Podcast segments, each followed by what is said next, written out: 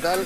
Muy, pero muy buenas tardes a todo el mundo. Acá estoy en San Isidro hoy, desde San Isidro para hacer mi programa em, con un montón de, novedades. Bueno, acá estuvimos con un tema familiar con mi hijo, pero ya nos estamos yendo del de, sanatorio, por suerte, de acá de San Isidro, así que pronto a la vida normal. Hoy tenemos un programa, como siempre, con muy buenos invitados. Eh, primero vamos a hablar con Nico Zafora. Nico es un sastre, ¿no? De esos que, siempre es importante tener, tenerlos eh, cerca porque hay que estar elegante, como se usaban antes los sastres. Bueno, Nico Zafora es un gran sastre que vive acá en la ciudad de Buenos Aires y que con el cual vamos a hablar. Después con Florencia Tonelier, es, eh, trabaja en el mercado inmobiliario. Vamos a ver qué pasa con todas las medidas de mi ley, a ver qué, es lo que ocurre, cómo está el mercado. Va a ser lindo hablar con, Florencia y preguntarle sobre justamente cómo, cómo ve que puede este, llegar a, a, cotizarse las casas y los, y los departamentos ahora que está, que está mi ley. Luego vamos a hablar con Damián Martínez Laitú, un amigo que tiene una de las empresas de relacionamiento público más importantes de la Argentina, se llama Feedback, y le voy a preguntar también para esta nueva etapa, para esta la era de mi ley, a ver qué optimismo o no hay con respecto a las, em, a las medidas que puede tomar eh, Javier Milei. Así que eh, vamos a hablar con Damián Martínez Laitú. Después vamos a hablar de política con Claudio Jacqueline de La Nación. Claudio es uno de los, de los grandes eh, periodistas políticos que tiene la Argentina, una gran firma de la, del diario La Nación, así que, y un amigo, así que vamos a hablar con él. Y más tarde vamos a hablar sobre el cuidado físico, el entrenamiento personal con Andy Gorbea, es eh, entrenador, así que bueno, vamos a conversar con él. Pero bueno, eh, en un momento vamos a, hablar ya y a iniciar el programa. Ah, está en la producción Gonza Benítez Cruz. Hola Gonza, ¿cómo andás? ¿Cómo estás, Macu? ¿Todo bien? Todo muy bien acá, por suerte, gracias a Dios, una semana difícil, pero bueno, todo muy bien. Y, eh, y a Javier Martínez, gracias como siempre en la, en la operación de la radio. Eh, mañana se cumple una semana ya del gobierno de Javier Milei, así que ahí estamos. ¿eh? Vamos a ver, se tomaron medidas, vamos a después hablar un poco sobre esas, esas medidas con Claudio Jacqueline. Pero bueno, me pregunto si está Nico afuera en línea.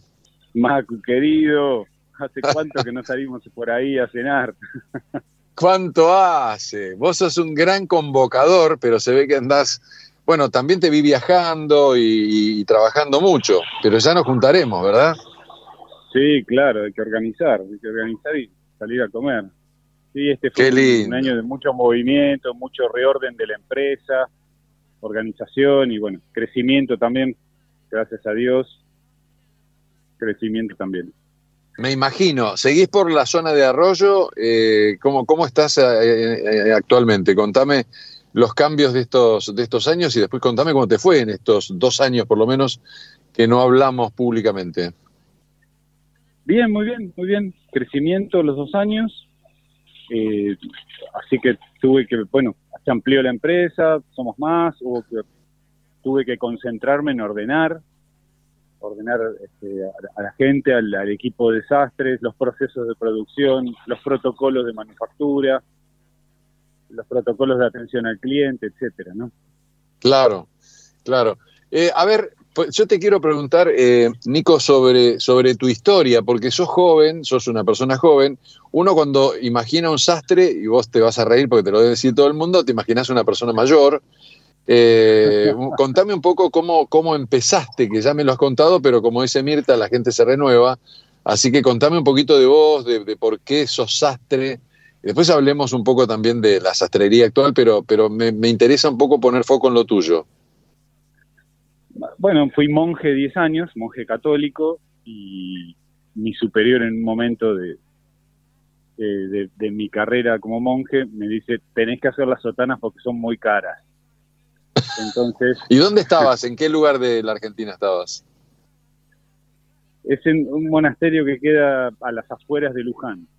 Ah, sí. Entonces me tiró el problema, te digo, fue un gran problema. Yo tenía 20 años y tenía que arreglarme para terminar haciendo hábitos, ¿no? Así que conseguí profesor de corte, conseguí profesor de costura y me puse a aprender. Qué increíble. Bueno, otra historia es cómo llegaste, ¿por qué, ¿Por qué esa vocación? ¿De dónde venía? Uf, qué sé yo, es una buena pregunta. Buscaba contención. Buscaba contención, sí. Mirá. Venía con muchos problemas de conducta de chico, era, era, era el chico que todo el mundo le decía que se tenía que portar bien, y me imagino que me consideraba por algún motivo malo y entonces me puse en el torcular de la religión para enderezar mis pasos o algo así. Qué increíble. ¿Y de dónde, de dónde, de dónde sos vos, Nico? De Azul. Me crié en Azul con ah, mis abuelos. Mirá. Mi familia en Azul. O sea que de este, chico te fuiste de Azul y te metiste a, de, mm, a en la religión y te fuiste a vivir a cerca de Luján. o sea, los, los, mis familiares de Azul me mandaron al reformatorio del liceo militar. Estuve en un internado militar cinco años y después cuando salí de ahí yo decidí entrar al monasterio. ¿no? Ah, o sea que estuviste... ¿Y dónde es el liceo militar? ¿Es el de Campo de Mayo? Eh, el de no, ese es el colegio militar. El liceo militar está en ah. San Martín, acá a las afueras ah. de, capital, y es un secundario con orientación militar. Claro. Me imagino toda esa rigurosidad, ¿no? Porque inglés, La el mejor estilo inglés un reformatorio, ¿no? Claro, claro. Que te formaron, ¿qué cambios? Eh, ahí, ahí te formó tu personalidad todos esos años, eh, ahora te, te, habrán, te habrán formado para siempre, ¿no? Supongo. Sí, soy un poco sargentón, ¿no? bueno, un día de esto caigo y le pregunto a los, a los muchachos y a las chicas que, están, que trabajan con de vos. La, de, la, de la película Reto al Destino, en donde... Claro. Eh, eh, ah, ya no me acuerdo del actor, qué mal. eh, Reto al Destino, eh, Peter Fonda, ¿no era? No, todo este que es todo canoso, muy pintón, en ese momento no lo era, tenía 20 Richard Gere. Richard Gere, claro. claro lo mandan claro, entra al, a la escuela y bueno, tiene mil problemas de conducta, ¿no? Claro, tal cual. Che, Nico, y bueno, ¿y cuándo te decidiste profesionalmente? ¿Cuándo empezaste con la sastrería en sí eh, como tu modo de vida? Y bueno, salí en el 2005 del monasterio, muy desorientado, ¿no? Imagínate, tenía toda una vida decidida de voto de pobreza, de castidad y de obediencia, y de repente, eh, más que obedecer, tenía que empezar a tomar decisiones sobre mi vida. El voto de castidad obviamente quedaba de lado, tenía que formar una familia, y, y el de pobreza, que siempre me dieron lo que necesitaba. Todos trabajábamos ahí, pero te daban lo que necesitabas. Pero ahora el mercado tenía que darte lo que valías. Entonces me llevó un tiempo adaptarme, unos, cinco años, adaptarme al capitalismo normal. Y, después de eso ya más o menos me encaminé.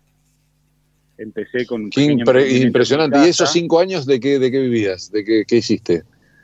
Diferentes cosas pero la máxima, eh, número uno, lo que sí lo que tenía muy claro era que no quería obedecer más, con lo cual no me quedaba la opción de ser empleado. Claro. Así que siempre estuve buscando eh, crear algo propio, ¿no? Totalmente. Pero vinculado a la sastrería o todavía no? No sabía bien, pero en un momento logré preguntarme y responderme, ¿qué sé hacer? Sé coser, bueno, ¿qué hago con esto? Y ahí fue surgiendo de a poquito, en el primer año de emprendimiento, la idea de una sastrería europea en Buenos Aires. Marcasa europea, ¿qué, ¿cuál sería la diferencia? Los trajes son europeos, todo, todo Occidente, eh, toda la cultura occidental sale de, de, cuando Europa forjó los, los imperios que antes no, no existían, ¿no? El imperio inglés, el imperio español, eh, el imperio holandés, el imperio portugués, todos esos imperios que en ese momento, digamos, surgen más o menos en la edad moderna, anteriormente no estaban, anteriormente Europa era un lío y los imperios más bien eran orientales, ¿no? Claro, totalmente. Y así Ahora te traigo toda la cultura occidental con, con, la expansión europea. Claro. los trajes se inventan en Inglaterra, prenden muy bien en Italia, este tipo de ropa, y bueno, de ahí venimos. Qué increíble. Te hago una pregunta, te voy directo a la actualidad. Hace poquito le escuché decir a Karina Milei que eh, ella le dijo a su hermano, al presidente, le dijo, Javier, basta de trajes a rayas, no te aguanto más. Y lo hizo cambiar. Háblame un poquito, si querés, de cómo lo estás viendo a vestirse al presidente, pero también de los del traje a rayas versus el traje liso. A ver, yo no puedo opinar mucho de, del circuito político, no veo mucho las noticias, obviamente estos días estuve enterándome un poco más. Claro. Lo que vi es que asumió con un traje azul marino, lo cual es correcto porque los lisos son más protocolares, tanto el gris oscuro como el azul marino son los trajes protocolares por excelencia, ¿no? Ceremoniales, si querés, si querés, les podríamos poner en cambio, los que son a rayas son más trajes de trabajo, es decir, de, ah, oficina, de abogado, de contador, de, economista, son los trajes de oficina, ¿no? Que claro, no es un traje para, ir a una noche, a una fiesta, por ejemplo. Sí, en general, o sea, el azul marino está muy bien. No, no, a rayas digo, ¿eh?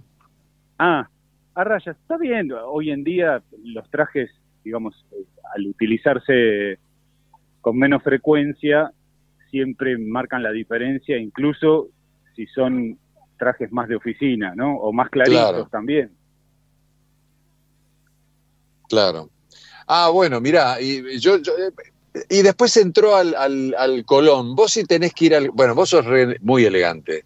Les cuento a las mujeres y hombres que nos están escuchando, Nico es un es una persona súper elegante, pero Pregunta, consulta. tenés que ir al Colón. ¿Qué te pones? En principio smoking, pero no sé bien decirte cómo fue la tradición de la Asunción o de la gala del Colón post Asunción. No, no conozco bien el protocolo que se utilizó durante los últimos 100 años. No soy experto en protocolo, en todo caso soy experto en imagen masculina, ¿no? Claro, claro, claro, No sé decirte exactamente, pero el, el Colón pide gala y pide smoking, naturalmente, ¿no? Claro. Totalmente, y a las totalmente. Mujeres de largo, claramente. Cuando se habla de black tie, o sea, moño o corbatín negro, se habla de smoking. Y, y para la mujer es de largo, de vestido, de digamos que cubra la, que pase las rodillas para abajo, ¿no?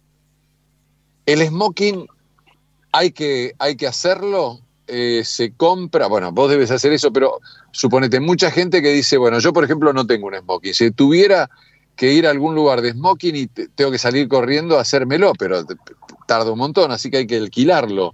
¿Qué, ¿Qué, recomendás y qué tipo de, de, de diferencia tiene el smoking con respecto al traje? A ver, ahí hay varios temas. ¿no? Hay personas que tienen algunas galas al año en smoking, porque frecuentan diferentes eventos, ¿no? Que vale la pena que tengan uno o varios smoking hechos a medida. Claro, claro. Son muy diferentes. Cuando uno va a alquilar, porque no le queda otra, puede caer, digamos, en la imagen de, de, de un mozo, ¿no? Por la falta de calidad de esa prenda que alquila. En general las prendas de alquiler tratan de ser de, géneros algo rústicos para que rinda su uso, no de géneros delicados y de calidad. Y entonces puede pasar esto, ¿no? También hay que cuidar que el moño no sea un moño de juguete, tipo muñequito de torta, y sea un moño en el que uno lo haga el nudo. Eso marca la diferencia también. Claro, claro, claro. El, smoking es un, traje negro con un montón de detalles de gala, las sedas en la solapa, en los vivos de los bolsillos, en los botones, en, en el galón del pantalón, lleva faja, lleva el moño, y la camisa de smoking lleva pechera, botones especiales. Entonces, claro, si uno lo alquila y es un poco no le queda otra porque no, digamos, no tuvo tiempo, no lo va a volver a usar, no es lógico que se haga una prenda tan especial, ¿no? Eh, bueno, tendrá que aguantarse estar un poquito por debajo del resto. Claro. Pero va ubicado con respecto a la invitación del anfitrión, ¿no? que no es poco importante. Claro. Muestra educación. Tengo una pregunta. ¿Vos, también haces corbatas, eh, Nico? No, no. Las corbatas en general los hacen los corbateros, que en alguna época hubo, y ahora quedan muy pocos en el mundo. Muy pocos, muy pocos. Creo que el otro día leí en una nota en un medio argentino, perdón, Nico, de un señor que todavía es corbatero, un señor eh, que ahí, eh, creo que en La Nación salió. Ah, mirá, no tenía idea.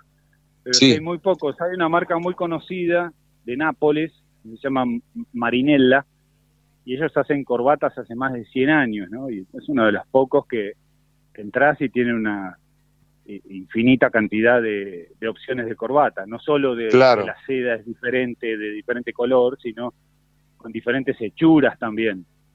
Hay un gran mundo en la corbata, porque en algún momento fue el centro de la foto, ¿no? Cuando uno no usa corbata, y bueno, no se usa la corbata. Bueno, pero ¿cómo hago que ese marco sin foto sea lindo?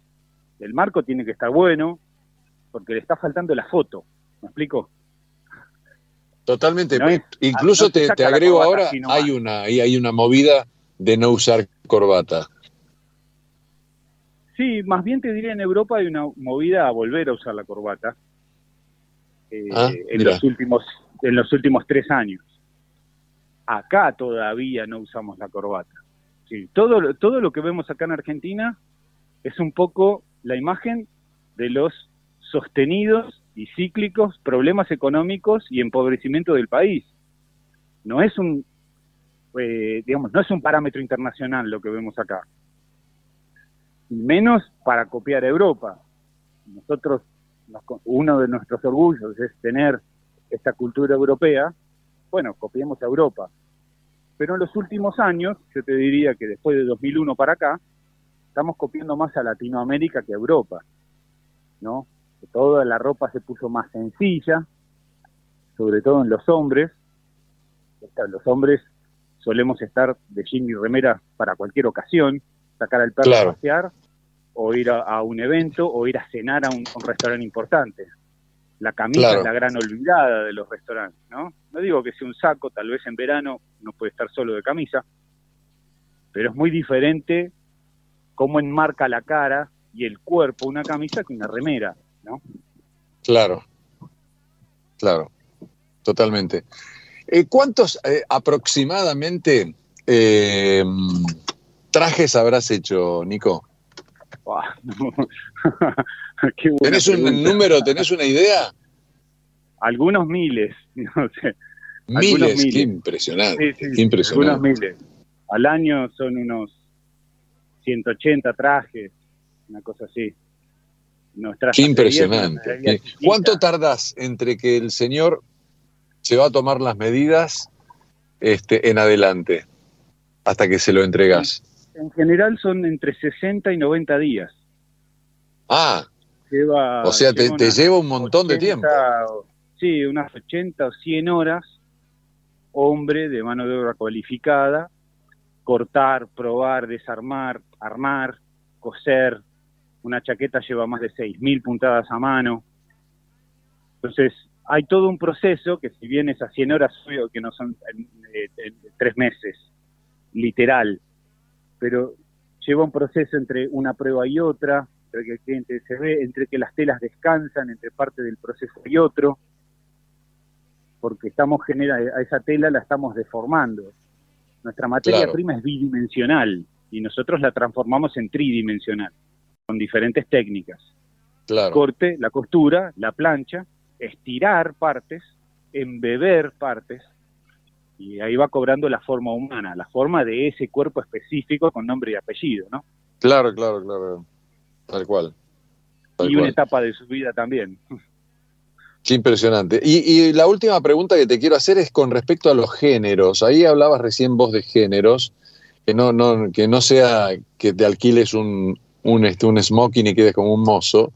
¿Cuáles son los géneros de calidad? ¿De dónde los traes? ¿Cómo son? ¿Los aporta el señor que viene a hacer el traje? ¿Los aportás vos? ¿Cómo es eso? Las, este, los países que tienen más tradición en, hacer este tipo de géneros para trajes son Inglaterra e Italia.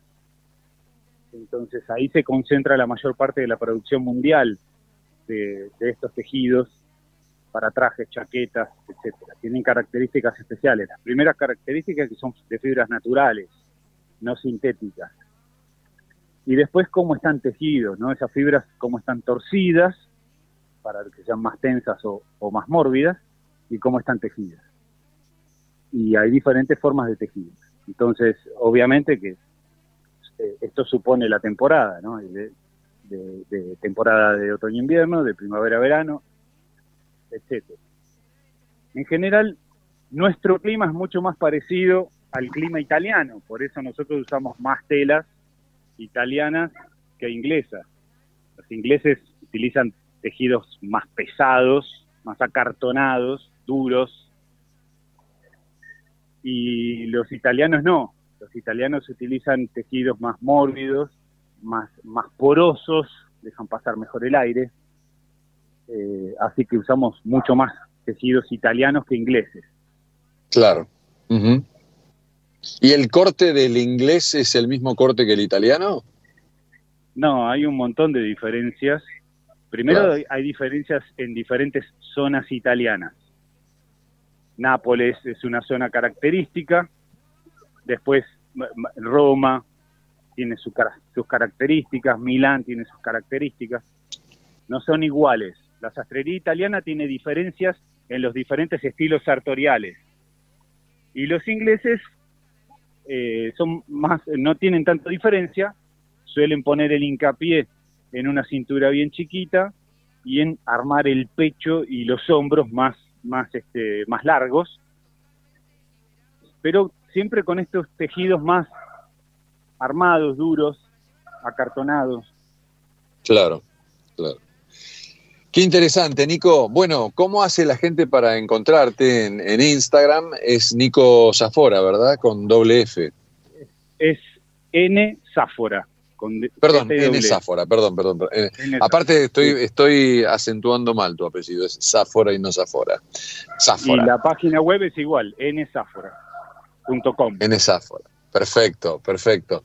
Bueno, Querido amigo, le mando un abrazo fuerte, lo felicito, usted es un maestro en, su actividad, así que siempre muy útil hablar. Y bueno, para los clásicos, y la última pregunta es, ¿los jóvenes van a seguir usando trajes? Sí. Las, las, juventudes que se vienen. Sí, sí, claramente. El traje sastre es la, es la prenda con mejor imagen, la que, que presenta mejor la imagen masculina. Entonces, es irreemplazable. Ciertamente, hoy en día tenemos un montón de prendas que son más oportunas para diferentes actividades, más oportunas que el traje. Entonces, se utiliza menos porque hay más opción. Hace 100 años, para cualquier opción era el traje. Entonces, tenemos esas fotos de la gente yendo a la cancha en traje. No porque eran elegantes, no existían otras opciones. Era eso lo que se conocía, era eso lo que se conseguía. Hoy en día se utiliza menos porque hay más opciones más oportunas, pero no porque se esté dejando de usar. Perfecto.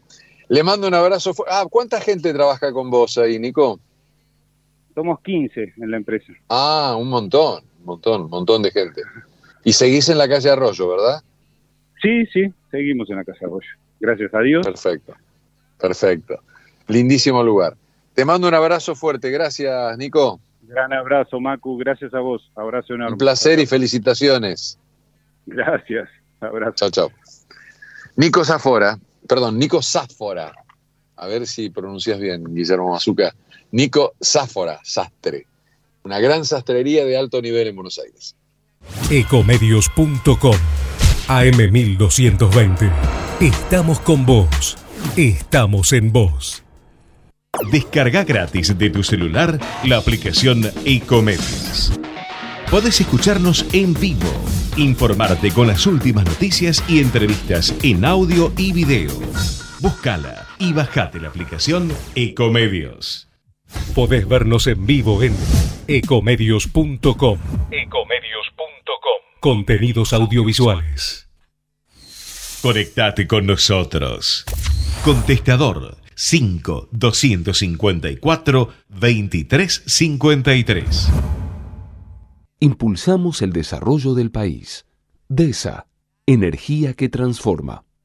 En Grupo Arcor tenemos el propósito de hacer accesibles las tendencias en alimentación para que todas las personas podamos vivir mejor. A través de una gestión sustentable, innovamos para llevar alimentos de calidad a más de 100 países. Arcor, mirando al futuro desde 1951. ¿Necesitas más concentración y memoria? Empezá con Vago Más activamente, un nuevo suplemento vitamínico que te ayuda a potenciar tu rendimiento mental, con ingredientes naturales que ayudan a tu memoria, mantiene tus niveles de concentración y mejoran tu capacidad de aprendizaje. Vago Más, más vos. Vacía y cepilla los recipientes que acumulen agua. Tira agua hirviendo en desagües y rejillas y colocamos quiteros. Juntos podemos prevenir el dengue. Más información en buenosaires.gov.ar barra dengue. Buenos Aires Ciudad. Sábanas, acolchados, frazadas, Casablanca, con la calidad que nos caracteriza. Casablanca es parte de tu vida. Seguinos en Instagram en casablanca.oficial o podés mirar todos nuestros productos en www.casablancablanquería.com.ar. La inseguridad golpea a toda la provincia de Buenos Aires. Acá, en Vicente López, tenemos la convicción de combatirla todos los días. Por eso desde hace años venimos sumando tecnología a favor de la seguridad. Porque cuantas más cámaras y puntos seguros tengamos, más rápido podemos prevenir y actuar ante los delitos. Tu seguridad, nuestra prioridad. Vivamos Vicente López.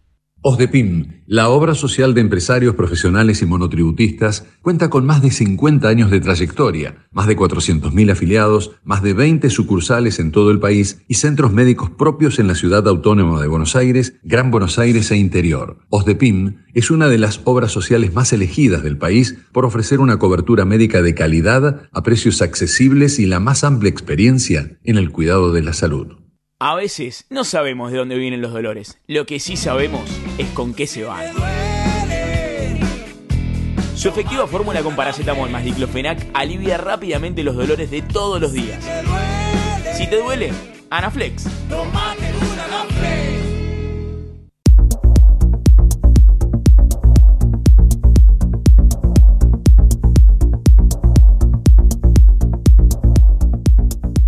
Bueno, vamos a empezar el programa hablando con Florencia Tonelier, que está en el mundo de, la, de los inmuebles y eh, una nueva etapa en la Argentina que también tiene que ver con una nueva etapa en el mundo de los bienes raíces.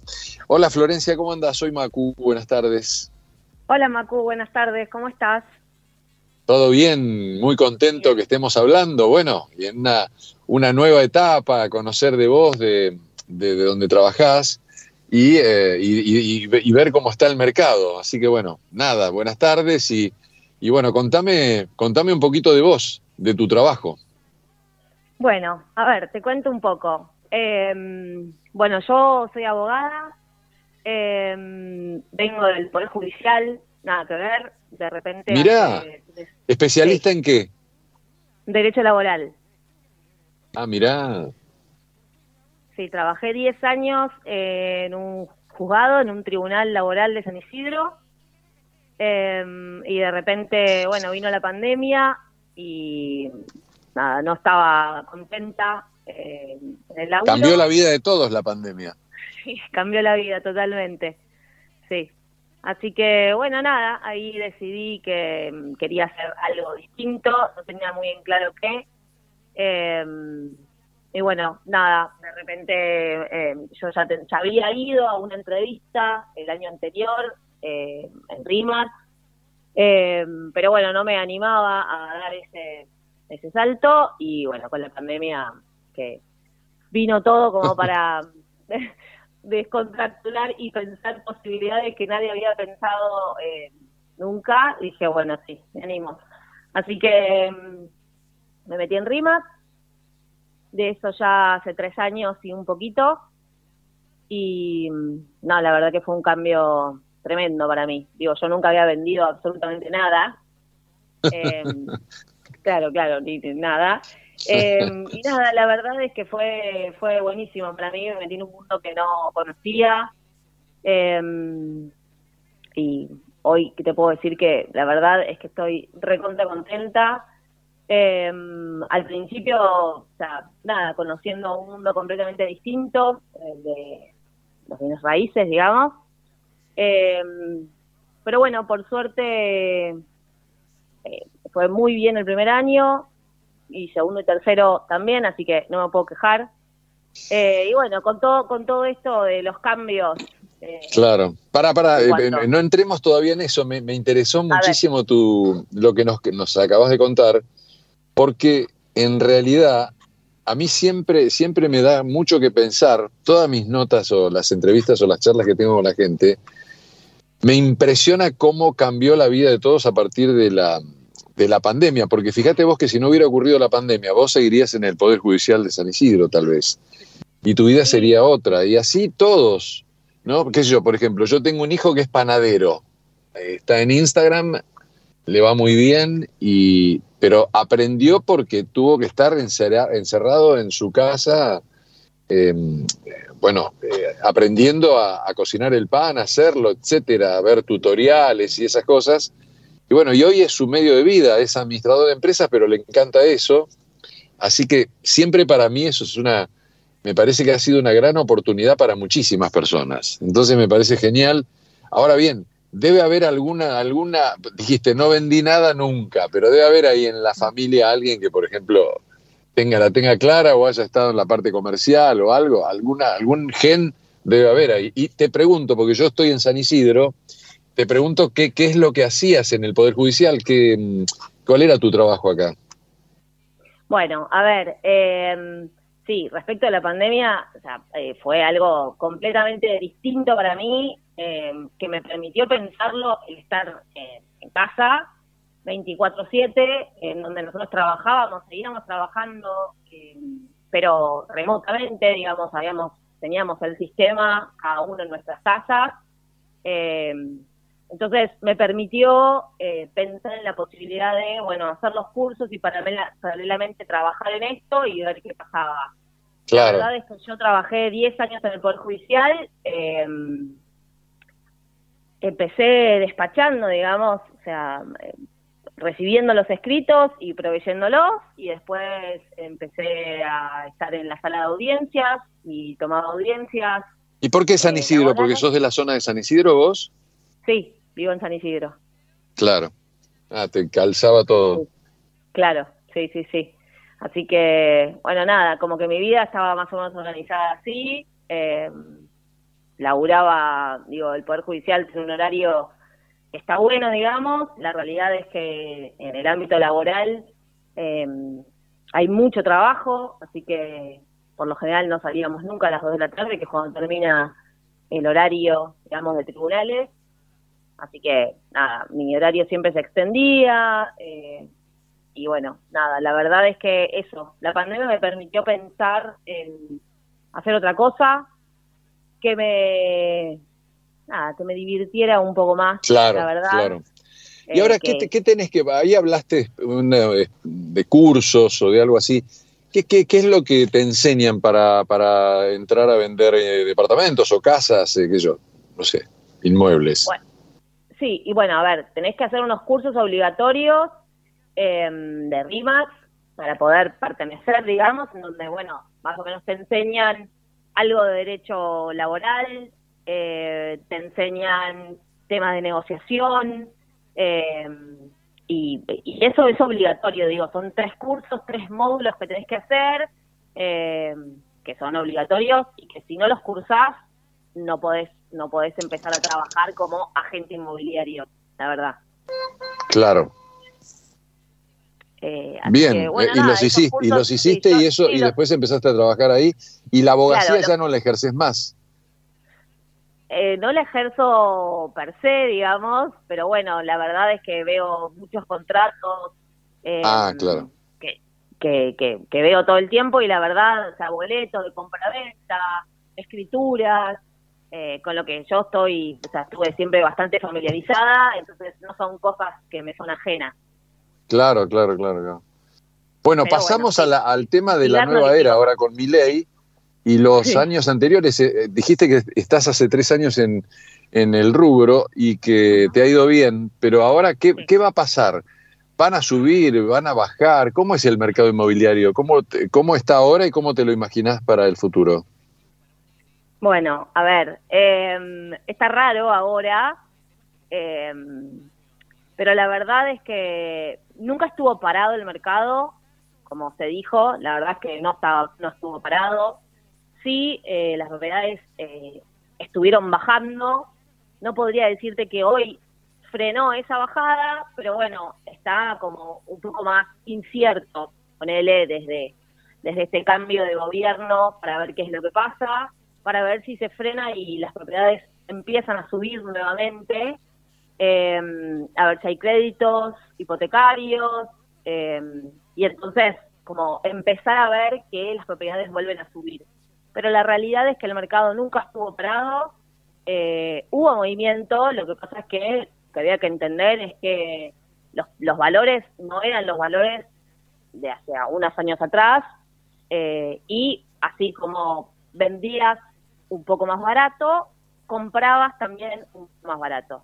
Claro. Em, entonces, digo, la ecuación, dependiendo cuál era, o sea, cuál sea el objetivo de la persona que quiere comprar o vender, eh, y es eso lo que muchos nos, nos inculcan y lo que por ahí hacemos la diferencia en cuanto a eso. Nosotros vemos cuál es el objetivo o el para qué de la persona, familia que quiere hacer este cambio, digo, esta inversión, sea para inversión, sea para mudarse y comprar otra cosa, sea para quitarse, para agrandar.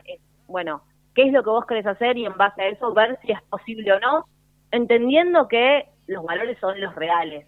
Digo, los que hoy el mercado te dice, hoy es un mercado de compradores, en donde el mercado se rige por los compradores que hay, lo que van a pagar por esa propiedad. Entonces, cuando estás del lado de, de vender tu propiedad, quizás eso, sentís que estás mal vendiendo, pero es un buen momento para vender y comprar, porque vendés un poco más barato, pero también compras un poco más barato. Claro, claro.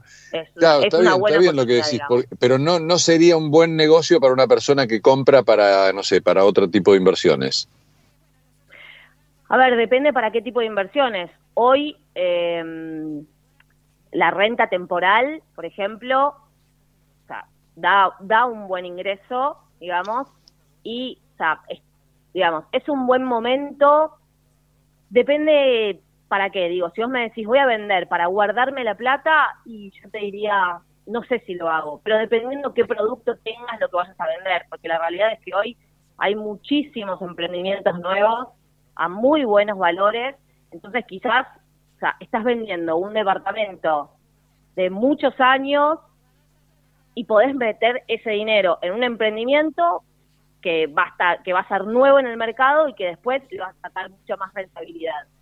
Eh, entonces, por eso, depende. Vos decís, vos hablas de hacer un negocio, de nuevos negocios, decís. Claro, exacto. Si, si ese es tu proyecto, si tu proyecto es vender tu departamento para comprarte otro, bueno, hay que ver, digo, hoy no haces negocio, no es que, bueno, yo vendo un departamento de tres ambientes y voy a comprar otro de tres ambientes y me quedo comprarte en la mano. No, difícilmente va a suceder eso. Claro. Sí, yo, a ver, pongamos un, un valor, yo te, te, hablo, vamos a suponer un valor de 100 mil dólares, ¿no? De un departamento que valía 100 mil dólares hace 10 años. Eh, es un departamento que hoy perdió ese valor, seguramente, ¿no? Eh, o sea, digamos, el de 100 mil dólares de hace 10 sería ahora unos 70 mil dólares aprox, no sé, 65 mil, tal vez. ¿Es, menos, ¿Es un poco sí. esa la relación? Exacto, sí. Claro. Sí, pero lo que O podías que- comprar, digo, sí. No, no, no, decime, Flor. No, eso, digo, vos podías vender por 100 mil dólares y por ahí, eh, o sea, lo que vos querías comprar por esos 100 mil dólares, hoy también los, los, lo podés adquirir con esa diferencia de bajada. Entonces, Claro, claro, voy. sí, fue, para todo el mundo, claro. Claro, exacto. Bien, y ahora, ¿cómo te lo imaginas? ¿Por qué, qué, qué cambia? ¿Hay algunas, más allá de, de un nuevo gobierno, medidas, todo este... ah, Vos dijiste que está incierto, y es obvio, está todo, todo incierta la Argentina, porque recién están dando, mi ley está dando sus primeros pasos, pero eh, bueno, el mercado inmobiliario que siempre se manejó por, si, se, si caminamos hacia una dolarización o algo así, el mercado inmobiliario siempre se dolarizó, estuvo dolarizado. Sí, sí, sí. O sea, a ver, las propiedades en nuestro país se venden en dólares, se compran en dólares. Eso es una realidad. Eh, Claro. Lo que pasa es que, digo, hoy tenemos un, un dólar oficial que hace una semana estaba en 365 y hoy lo tenemos en 800. Entonces, o sea, los gastos de escritura que o sea, insume cualquier comprador o vendedor, gastos notariales, que son sellos, impuestos, que son en pesos, que la gente los tenía pensado justamente en dólares, hoy se les fue a más del doble o el doble. Claro.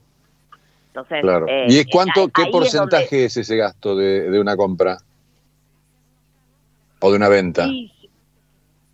A ver, eh, más o menos entre gastos notariales y gastos de honorarios, de, de inmobiliaria y demás, cuando vos vas a vender, estás más o menos en un 6% aproximadamente, y cuando vas a comprar, estás más o menos en un 7% aproximadamente. Claro, ahí tenés, ahí En tenés también la comisión de la, de la inmobiliaria Sí, incluida. Claro. sí. Bueno, y, y, y, y cómo, y cuál es, el- vos te estás en Rinmax, ¿de dónde? ¿De, de qué, de qué sector, de qué localidad o de, de qué eh, zona? Yo estoy en RIMAX Suma, em, que está en Vicente López, en Olivos.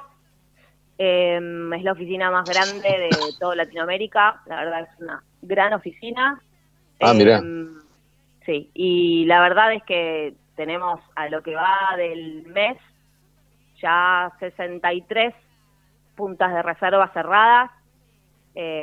Así que por eso digo, o sea, que el mercado está parado es depende de quién lo vea y la forma en que lo analice, porque no no es no es real. Sí, para, bueno, para ustedes no tan, no tan parado, digamos. No, no, no, no, no, no está parado. Claro. Bueno, ¿y, eh, ¿y qué se vende más? ¿Departamentos, casas? ¿Qué, qué, qué son ustedes? ¿Más especialistas en qué? O lo que sea. No, a ver, eh, depende mucho, la verdad que sí tiene mucha más tracción por ahí departamentos en capital, eh, pero cada uno, digo, cada agente inmobiliario eh, tiene como su zona o su facilidad en cuanto a, tipo de propiedad, eh, pero la verdad es que somos una red, compartimos un, o sea, un sistema en donde todos podemos ver qué es lo que tiene cada uno. Eh, dentro de la oficina mismo, digo, somos más de 150 gente en mi oficina. Ah. en Rimax Suma, O sea, entonces- ustedes están en Vicente López, pero no significa que trabajan solamente en la zona de Vicente López, sino en cualquier lugar. No, por supuesto. Sí, sí, de hecho mismo, o sea, un agente de RIMAX que trabaje en, o sea, en provincia de Buenos Aires con nosotros, por ejemplo, puede hacer una operación, un cliente que quiere comprar en Córdoba, nosotros lo contactamos Ah. con un agente inmobiliario de Córdoba y, y hace la operación en Córdoba. Digo, o sea, no, no necesariamente nosotros tenemos, digo, obviamente no puede ser el mismo agente el que haga la operación en Córdoba porque no podemos ir y hacer la operación porque tendría que mostrarle propiedades en Córdoba y demás, pero sí tenemos una red en donde podemos eh, llevar a cabo todas las operaciones que quiera el cliente del agente particular en donde quiera del país, mismo fuera Claro. del país también, Uruguay y demás.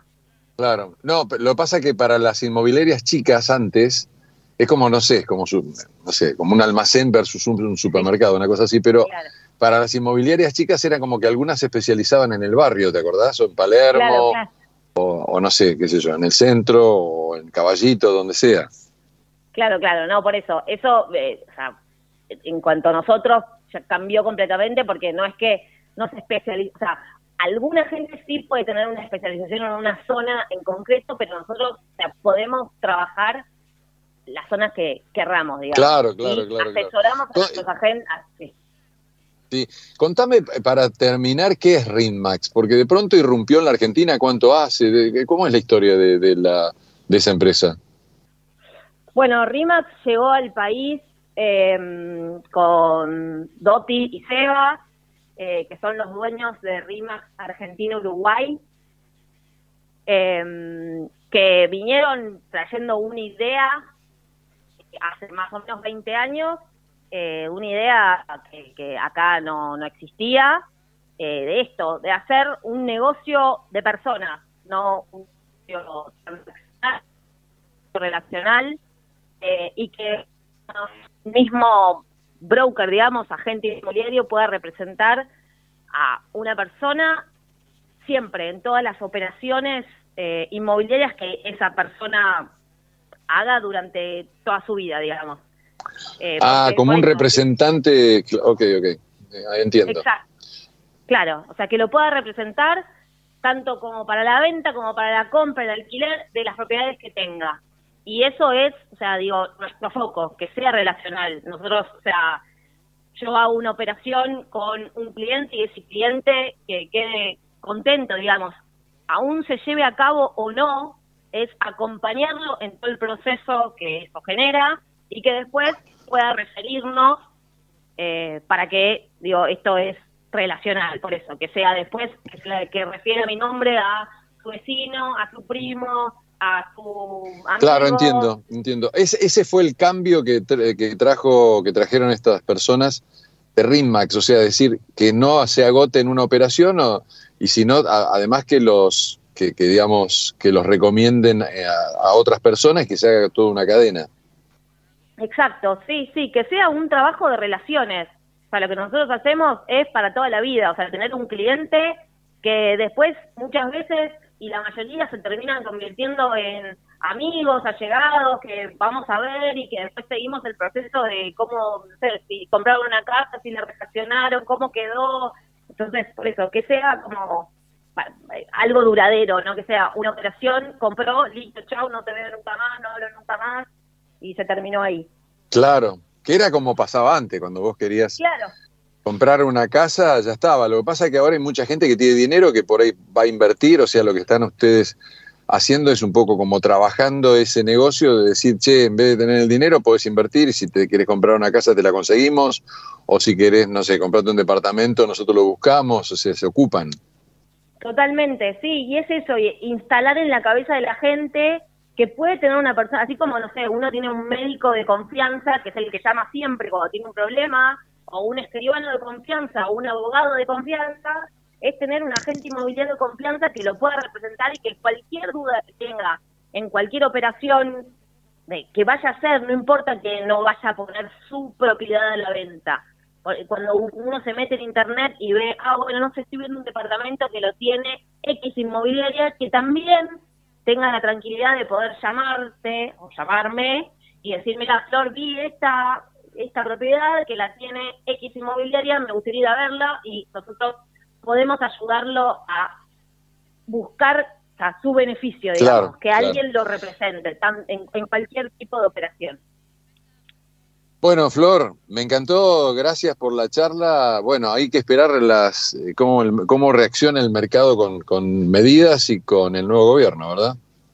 Sí, esperemos. La verdad que parecería como que todo podría empezar a mejorar en cuanto a créditos y demás, y eso eso va, va a estar bueno para el mercado inmobiliario, así que nada, sí, ahí esperando a ver qué sucede y en el mientras tanto con, con mucho movimiento y laburo. Te mando un beso, gracias por la charla y saludos ahí a, a la gente. Bueno, muchísimas gracias, un gran saludo. Un beso, chao, chao.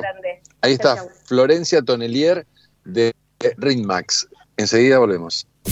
Desde Buenos Aires, transmite LRI 224, AM 1220, Ecomedios. Podés vernos en vivo en ecomedios.com. Ecomedios.com. Contenidos audiovisuales. Conectate con nosotros. Eco arroba ecomedios.com Mejoramos la vida de los argentinos. DESA, energía que transforma. En Grupo Arcor tenemos el propósito de hacer accesibles las tendencias en alimentación para que todas las personas podamos vivir mejor. A través de una gestión sustentable, innovamos para llevar alimentos de calidad a más de 100 países. Arcor, mirando al futuro desde 1951. ¿Necesitas más concentración y memoria? Empezá con Vago Más activamente, un nuevo suplemento vitamínico que te ayuda a potenciar tu rendimiento mental, con ingredientes naturales que ayudan a tu memoria, mantiene tus niveles de concentración y mejoran tu capacidad de aprendizaje. Vago Más, más vos. Vacía y cepilla los recipientes que acumulen agua. Tira agua hirviendo en desagües y rejillas y colocamos quiteros. Juntos podemos prevenir el dengue. Más información en buenosaires.gov.ar barra dengue. Buenos Aires Ciudad. Sábanas acolchados frazadas Casablanca, con la calidad que nos caracteriza. Casablanca es parte de tu vida. Seguinos en Instagram en casablanca.oficial o podés mirar todos nuestros productos en www.casablancablanquería.com.ar. La inseguridad golpea a toda la provincia de Buenos Aires. Acá, en Vicente López, tenemos la convicción de combatirla todos los días. Por eso desde hace años venimos sumando tecnología a favor de la seguridad porque cuantas más cámaras y puntos seguros tengamos, más rápido podemos prevenir y actuar ante los delitos. Tu seguridad, nuestra prioridad. Vivamos Vicente López. OSDEPIM, la obra social de empresarios profesionales y monotributistas, cuenta con más de 50 años de trayectoria, más de 400.000 afiliados, más de 20 sucursales en todo el país y centros médicos propios en la ciudad autónoma de Buenos Aires, Gran Buenos Aires e Interior. OSDEPIM es una de las obras sociales más elegidas del país por ofrecer una cobertura médica de calidad a precios accesibles y la más amplia experiencia en el cuidado de la salud. A veces no sabemos de dónde vienen los dolores. Lo que sí sabemos es con qué se van. Anaflex Plus, potencia analgésica en cápsulas blandas. Si te duele, Anaflex.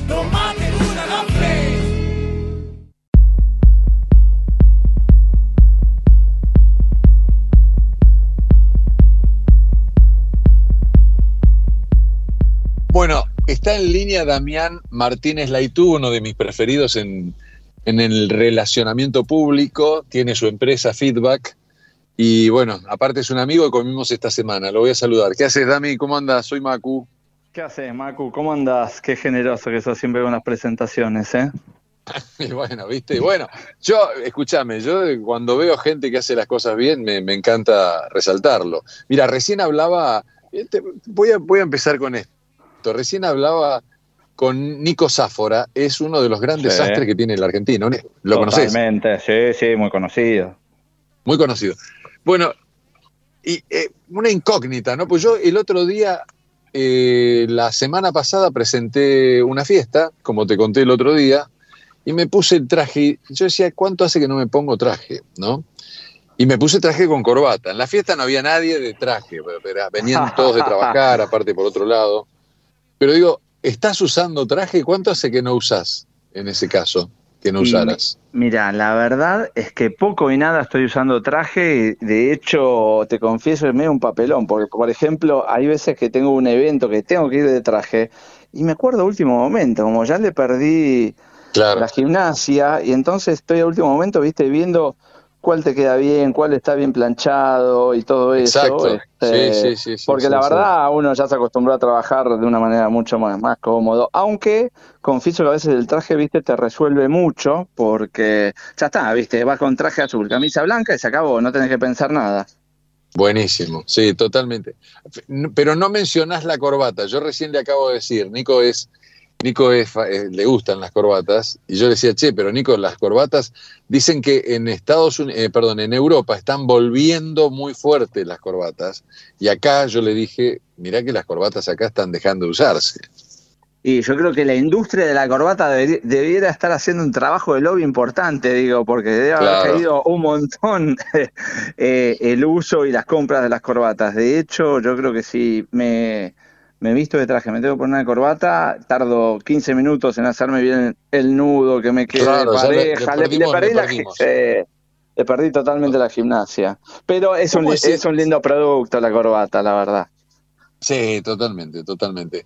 Ahí, ahí tocaste un tema que tiene que ver con vos, ¿no? Es decir, por ahí, eh, que con vos, con tu trabajo, con tu actividad, pero que eh, suponete, hay, hay, en- pongamos de ejemplo las corbatas, se están dejando de usar las corbatas, entonces el gremio de los corbateros dice, che, tenemos que hacer algo. ¿Qué pasa cuando se empiezan a tomar decisiones así en conjunto para, para poner en, digamos, en, en- en conocimiento de la gente que algo no se está acabando, sino que, está, qué sé yo, no sé. ¿Cómo, cómo se hace una campaña? ¿Cómo se piensa una campaña de esas? Y bueno, se trabaja mucho con, con los que son eh, líderes de opinión o, o son espejo para la mayoría de la gente. En el caso del día de hoy, si, si me tocasen el timbre de, digamos, de la asociación de corbateros, eh, nada, buscas trabajar mucho con, con generar contenido, con influencers, con volver a poner este, Claro. en, en medios y en, y en gente decisora que es un artículo que se vuelve a utilizar y que vuelve a estar de moda. Digo, hoy te ayuda un poco el storytelling de esto de que las cosas vuelven, ¿no? Así que eh, empezaría trabajando por ese lado. Claro. Tu empresa Feedback representa muchas marcas de primer nivel, una gran empresa, pero bueno, venimos de un gobierno totalmente diferente al gobierno de Milei, ¿no? Un gobierno más cerrado, de izquierda, eh, en donde de todo eh, costaba conseguir, ahora hay que ver cuáles son las medidas que se está tomando, etcétera. Pero ¿cómo ves de, digamos, la situación con las empresas, el optimismo comercial? Eh, bueno, se van a abrir las importaciones, se va a exportar tal vez más, ahora el dólar cambió. ¿Cómo ves todo este panorama? Mira, yo creo que, la verdad yo estoy esperanzado, digo, obviamente cuando pasan estas cosas el negocio a veces cambia, hay algunos ganadores, otros que pierden, otros que se tienen que reconvertir, pero creo que, nada, digo, por en líneas generales para el negocio nuestro, es una buena noticia que se abran los mercados, que vengan más compañías, que haya mayor competencia, digo, porque ese, ese mercado, digamos, lo que hace es cambiar nuestro negocio y es que trabajar más con marcas, que las marcas se quieran mostrar más, este, que necesiten mostrarse más por una cuestión de competencia. Eh, en el gobierno anterior tal vez nuestro trabajo tiene mucho más con cómo te relacionás con diferentes stakeholders, digamos, para, justamente para no tenerlos en contra, para demostrarle cuál es el valor agregado que le estás dando al país, para que no te cierren este el tema de, de lo que vos puedas este, importar de afuera, mostrarle cuál es el laburo que estás haciendo acá desde Argentina para Argentina. Este, es- son como diferentes tipos de, trabajo, pero bueno, uno se tiene que reconvertir, ¿no? Este, viendo un poco el contexto. ¿Te imaginas un poco con, con las importaciones, etcétera, más un país más, más parecido al de Menem, con, con empresas que vengan de afuera a la Argentina? ¿Incluso sí. las de tu rubro?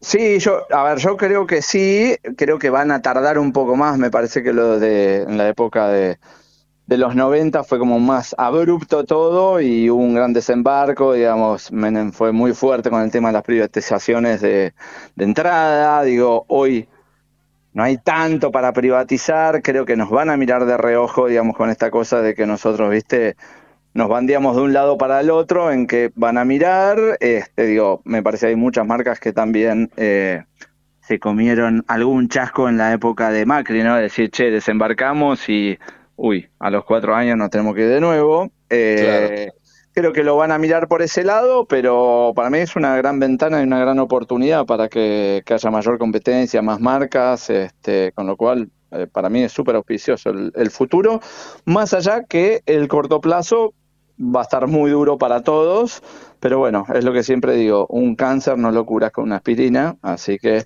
vamos a tener que todos hacer el esfuerzo, eh, cada uno en nuestro lugar, para sacar todos los argentinos adelante del país. Totalmente. No te quiero meter en terreno político, pero te cuento a vos y a la gente una, una experiencia que tuve hoy. Alguien me mandó por Instagram una, mm, como si fuera una concejal, una diputada, no sé qué, mm, americana, eh, que hablaba en español, que decía que iban a pedir en el Congreso de Estados Unidos, ella es congre- eh, congresista, eh, que el Fondo Monetario Internacional trate muy bien a Milei, le dé plazos, etcétera, etcétera, etcétera, como lo hacía con los Kirchner, ¿no? Y que lo van a ella estaba con el fondo del Congreso de Estados Unidos. Me pareció tan bueno lo que dijo que se lo mandé a Javier Milei por su Instagram y me lo respondió con un corazoncito. Es decir, lo que te quiero decir es, tenemos un presidente más joven que está muy vinculado al mundo de las redes, que las mira, que está, que está de- decidiendo cosas súper importantes, está este, ejerciendo de presidente, pero sin embargo está atento a, a- a esos movimientos. ¿Qué te parece todo ese mundo y qué te parece toda esa adaptación de un, de un tipo que es el número uno en la Argentina, que tuvo ese pequeño gesto conmigo que capaz que lo tiene con miles de personas?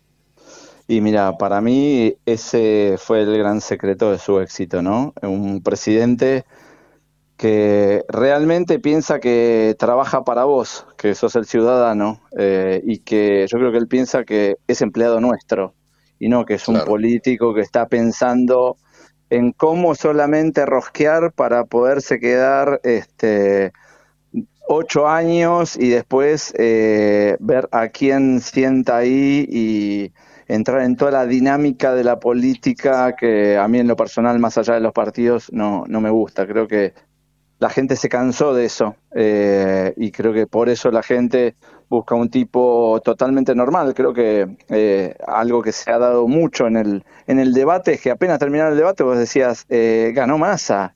Y a los 10 minutos vos decías, no, no, no, totalmente impostado lo de Massa, realmente de, de político profesional y, y esa fórmula ya no nos funciona. En cambio, el otro tipo mostró lo que era y desde ese lado contestó y nos sentimos más identificados los ciudadanos con, con esa nueva forma más de, que yo entiendo que es parte de la política y yo entiendo que para poder gobernar un país vas a tener que rosquear con la política, pero bueno, dejando fuera un montón de vicios que la política vieja viene trayendo por los años eh, y años y que lo tiene ya muy metido y muy enquistado adentro. Sí. Interesante tu opinión porque dijiste dos cosas ahí que me, que me gustan. Una es eh, un tipo que trabaja para nosotros, siente que trabaja para nosotros, que por, por Javier Milei. Y, eh, y el tema del debate, me interesa esa mirada que hiciste recién de el, el que pensamos que había, se pensaba que había sido ganador, pero sin embargo la gente decidió por él, entre comillas, más débil de los dos, en el sentido de, de- de la posición, de la impostura, etcétera, de, ese debate. ¿Y qué, ¿Y qué pensás de los debates? Este, y, si, y si esos. de- porque yo, por, por ejemplo, decía, el debate no cambia la opinión. Por, por ejemplo, si, si Milei tenía el 30%, yo digo, no va a tener el 25% porque se le van a ir por el debate. Yo creo que el, el- el núcleo duro de los políticos Sí, lo sigue lo- votando igual. lo sigue pero, digamos. ¿Cómo lo ves vos? Ya, yo creo que en, a ver, en grandes cosas no cambia, pero sí cambia en ciertos detalles de qué es lo que querés para tu país. Y yo por lo menos con lo que me quedé ahí, en donde yo no quiero a alguien profesional, eh, quiero a alguien mucho más genuino que alguien profesional y que todas las respuestas, es como cuando vos entrevistás a alguien para un trabajo y viene alguien que te contesta todo perfecto y vos decís, y me dijo toda la, la perfección, pero por ahí decidís por el candidato que te dice, mira, ¿sabes qué? Eso no lo sé hacer, pero voy a poner todo de mí o voy a buscar las herramientas o me voy a apoyar en esto para hacerlo bien. ¿Viste? Claro. Decís, che, eso me resulta mucho más genuino que el que te contesta todo perfecto y te dice que no tiene puntos ciegos, que todo lo sabe, que todo... Y creo que nos mintieron tanto tiempo a los argentinos que, que ya nos hinchamos, digamos, de, de- de escuchar eso y nada. Y en definitiva, cuando vos ves los números, digo, es el presidente más votado, ¿no? en la historia, digo. Entonces, digo, nada, me parece que, que si decidimos eso, nosotros como pueblo también nos tenemos que encolumnar y saber que, que no es mago, que todos, todos vamos a tener que empujar, que el país, el país no, te- no te salva ni un presidente ni, ni un congreso, digo, si Bueno, salvar, lo hablamos, lo hablamos el lunes pasado cuando comimos con vos, que la gente, cuando él hablaba de ajuste, la gente en la plaza incluso llegó a aplaudir esas decisiones. Y sí, es que la verdad que para salir de donde tenemos que salir, yo creo que vamos a tener que pasar unos cinco meses muy bravos eh, para después empezar a ver la luz y digo y poder este, realmente ser un ser un país pujante y, medianamente lógico en, en, un tiempo prudente. Claro. El mundo está hablando de la Argentina y de Milei, especialmente muchos que quieren un cambio, ¿no? En España, por ejemplo, es este, que con el, presidente de izquierda que tienen están, están hablando mucho de Milei. Pero, eh, pero en el mundo empresarial también. ¿Te parece que esto abre un panorama para que, para que empiecen, dijiste bien hoy, eh, muchas empresas vinieron, pero se terminó Macri con el primer gobierno, pero digamos, Argentina ahora más vinculada a centro derecha, eh, será tentador para, si bien acá, por ejemplo, que yo, Starbucks, McDonald's, son empresas súper exitosas que han estado en todos los gobiernos y son exitosas. en distintos gobiernos. Sí, pero yo creo que también abre puertas porque, mm, ¿sabes qué? Me parece que, que Javier Milei también manejó bien que esto que antes de las elecciones parecía un tipo, este, como, eh, digamos, ¿Más reaccionario? Sí, muy reaccionario, muy ortodoxo, digo, hoy muestra que es pragmático y que realmente si hay algo que funciona, bueno, tiene que seguir así, eh, que si bien sus algunas promesas en campaña eran como muy, muy, muy ortodoxas, este, hoy estando ahí, el tipo hace lo que cree conveniente para el país. Ganancias, por ejemplo, ganancias, tomó una decisión ahí con Totalmente, ah. volvió para atrás, digo, y me parece, a mí, a mí me gusta y me parece que un presidente que se muestra así, inclusive para las compañías de afuera, eh, le tienen mucho menos, entre comillas, miedo de lo que podían tener antes, ¿no? Lo ven así y la verdad a mí, por ejemplo, me sorprendió para bien, más allá de que hay decisiones que dijo, che, nunca voy a hacer esto y ahora mirando de cerca la foto dice, no, esto lo tengo que dejar. Claro. Y a, y a mí me parece perfecto. El 20 de enero de este 2023, en, como sabes, yo lo entrevisté en Pinamar, vino a la radio. Total. Y le dije, va a estar duro para, para tu ministro de Economía tenerte a vos de presidente, ¿no? Porque si hay algo que todos sabemos es que, bueno, mi ley está aprendiendo y, aprenderá, esperemos que pronto, a ser presidente, pero es un gran economista, o sea, sabe un montón de economía, que me imagino que los, los debates o, la, o, cómo debe estar mirando a Caputo, ¿cómo, cómo es esa relación vos especialista en relaciones personales? Y la verdad, digo, la debe tener Toto, la debe tener difícil, este, porque sabe que, que lo, pero me parece que entre los dos, sabiendo que realmente eh, están ahí por un bien mayor, de nuevo, y no tiene que ver con que Caputo diga, bueno, hago esto porque en realidad después quiero ser presidente, ni nada de eso, no me da esa impresión. Yo creo que entre los dos van a sacar lo mejor para encontrar las mejores soluciones para el país. Este, Va a tener que ver con eso. Eh, a mí me parece que, que Caputo haya aceptado esto, más allá de lo que se filtró, digamos que la familia, viste, le decía, no, no te metas y eso.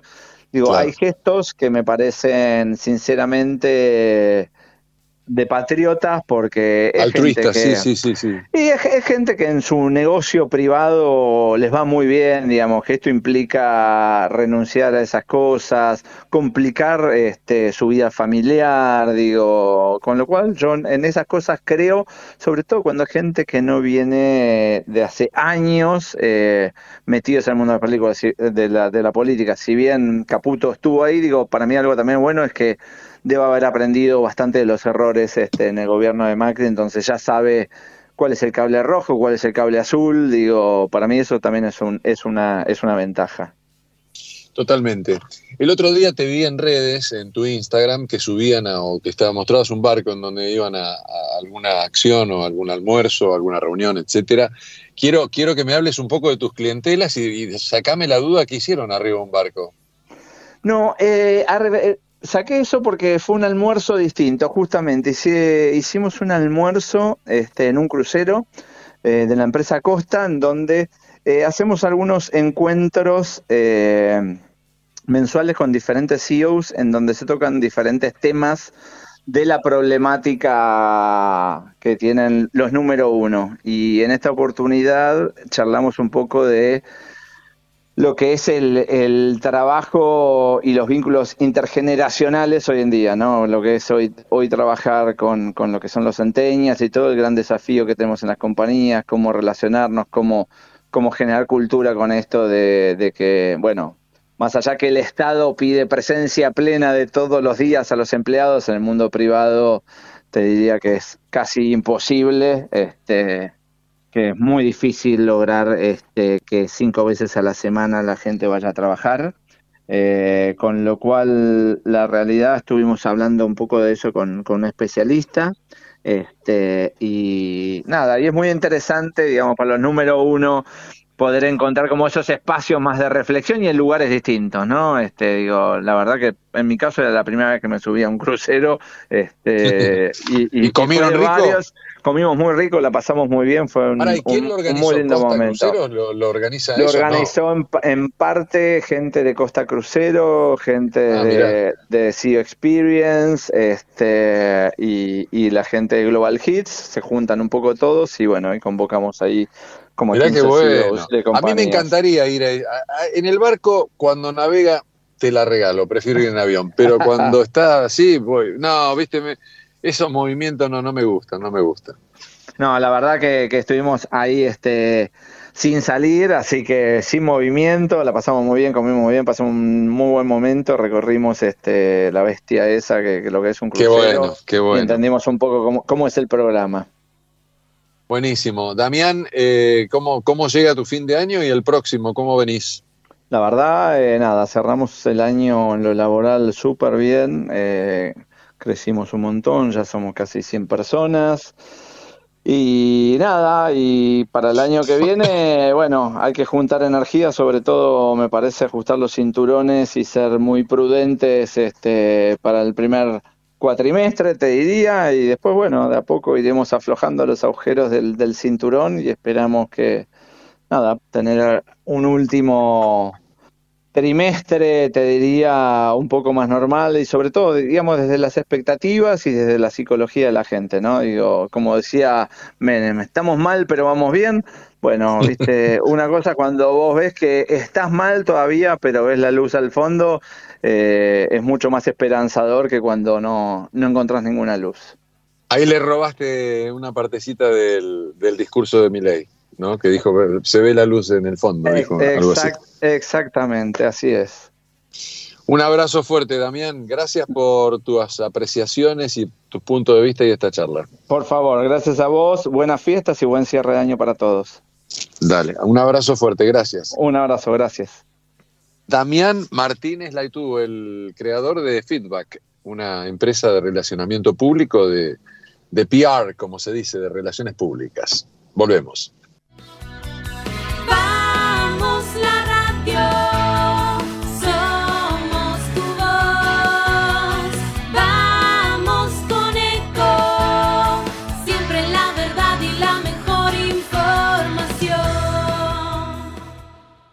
Descarga gratis de tu celular la aplicación Ecomedios. Podés escucharnos en vivo, informarte con las últimas noticias y entrevistas en audio y video. Búscala y bajate la aplicación Ecomedios. Podés vernos en vivo en ecomedios.com. Contenidos audiovisuales. Conectate con nosotros. Línea directa 4 325 1220. A veces no sabemos de dónde vienen los dolores. Lo que sí sabemos es con qué se van.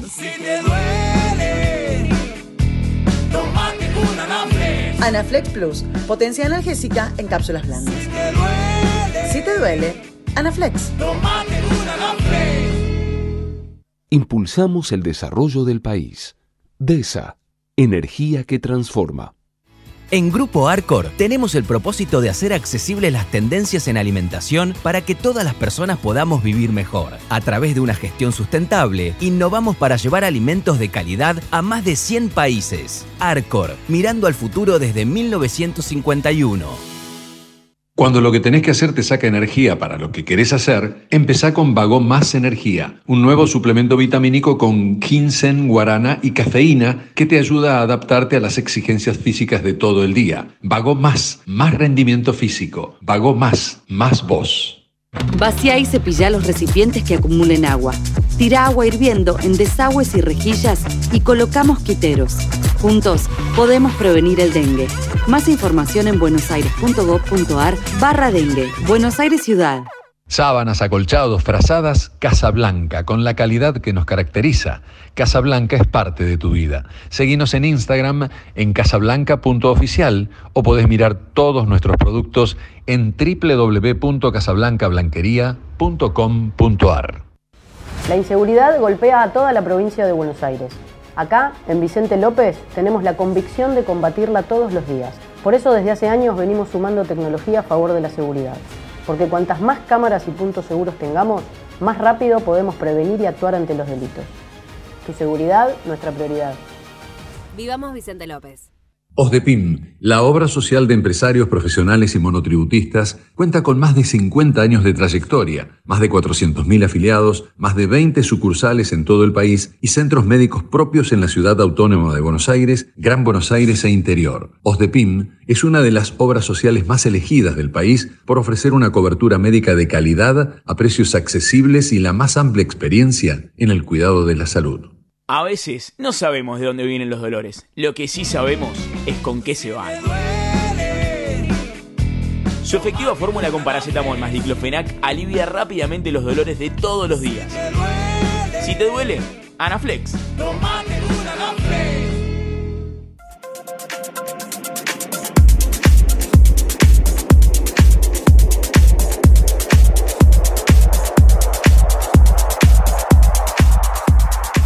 Bueno, lo tengo al señor Claudio Jacqueline. Son los lujos que nos damos, a ver si entendemos qué está pasando en la política, en la economía de la Argentina. Claudio eh, Jacqueline es de La Nación y está en línea. Hola Claudio, soy Macu. Macu, ¿cómo estás? Y ahora muy bien, este, tratando de, si, si me contacto con vos, estoy re bien, o sea, estoy para escuchar. Pero qué grande, qué grande. Bueno, compartiremos, compartiremos incógnitas e incertidumbres, que es lo que más tenemos, ¿no?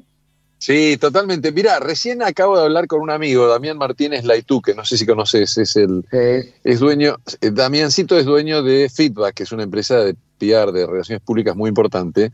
Le, le conté lo que me pasó esta tarde con, hay una, yo probablemente vos la viste, una congresista eh, latina en Estados Unidos que está pidiendo, en un video que me mandaron por Instagram, eh, me- con el Congreso de Fondo está pidiendo que traten los del Fondo Monetario también a Javier Milei, con dándole plazos, etcétera, etcétera.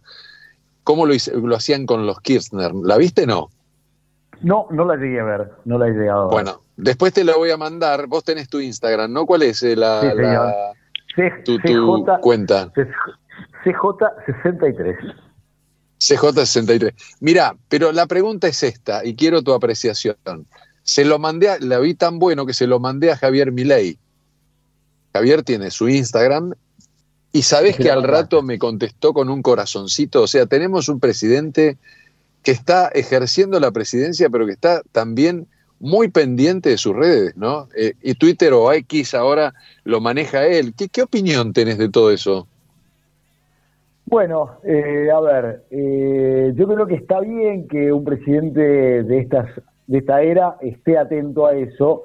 La verdad es que, por otro lado, viendo nivel de urgencia, la forma en la que llega Milei al gobierno después de un muy corto periodo de transición, con un armado muy complejo y con equipos que está claro que se armaron eh, en los últimos días y todavía están en proceso de armado, uno se pregunta, bueno, ¿cómo hace para dedicarle ese tiempo? Eh, no habrá un juicio, el juicio lo dará eh, los resultados de la gestión, la pregunta es, ¿cómo hace para hacer ese tiempo cuando todos sabemos, cuando estamos con muchas demandas de laburo, lo difícil que es estar atendiendo las redes? Así que yo te diría, primera respuesta es esa, eh, y en algún punto eh, me preocupa por los resultados como por este, la la salud de alguien que está sometido a este nivel de demanda y de, y de Claro. exigencia.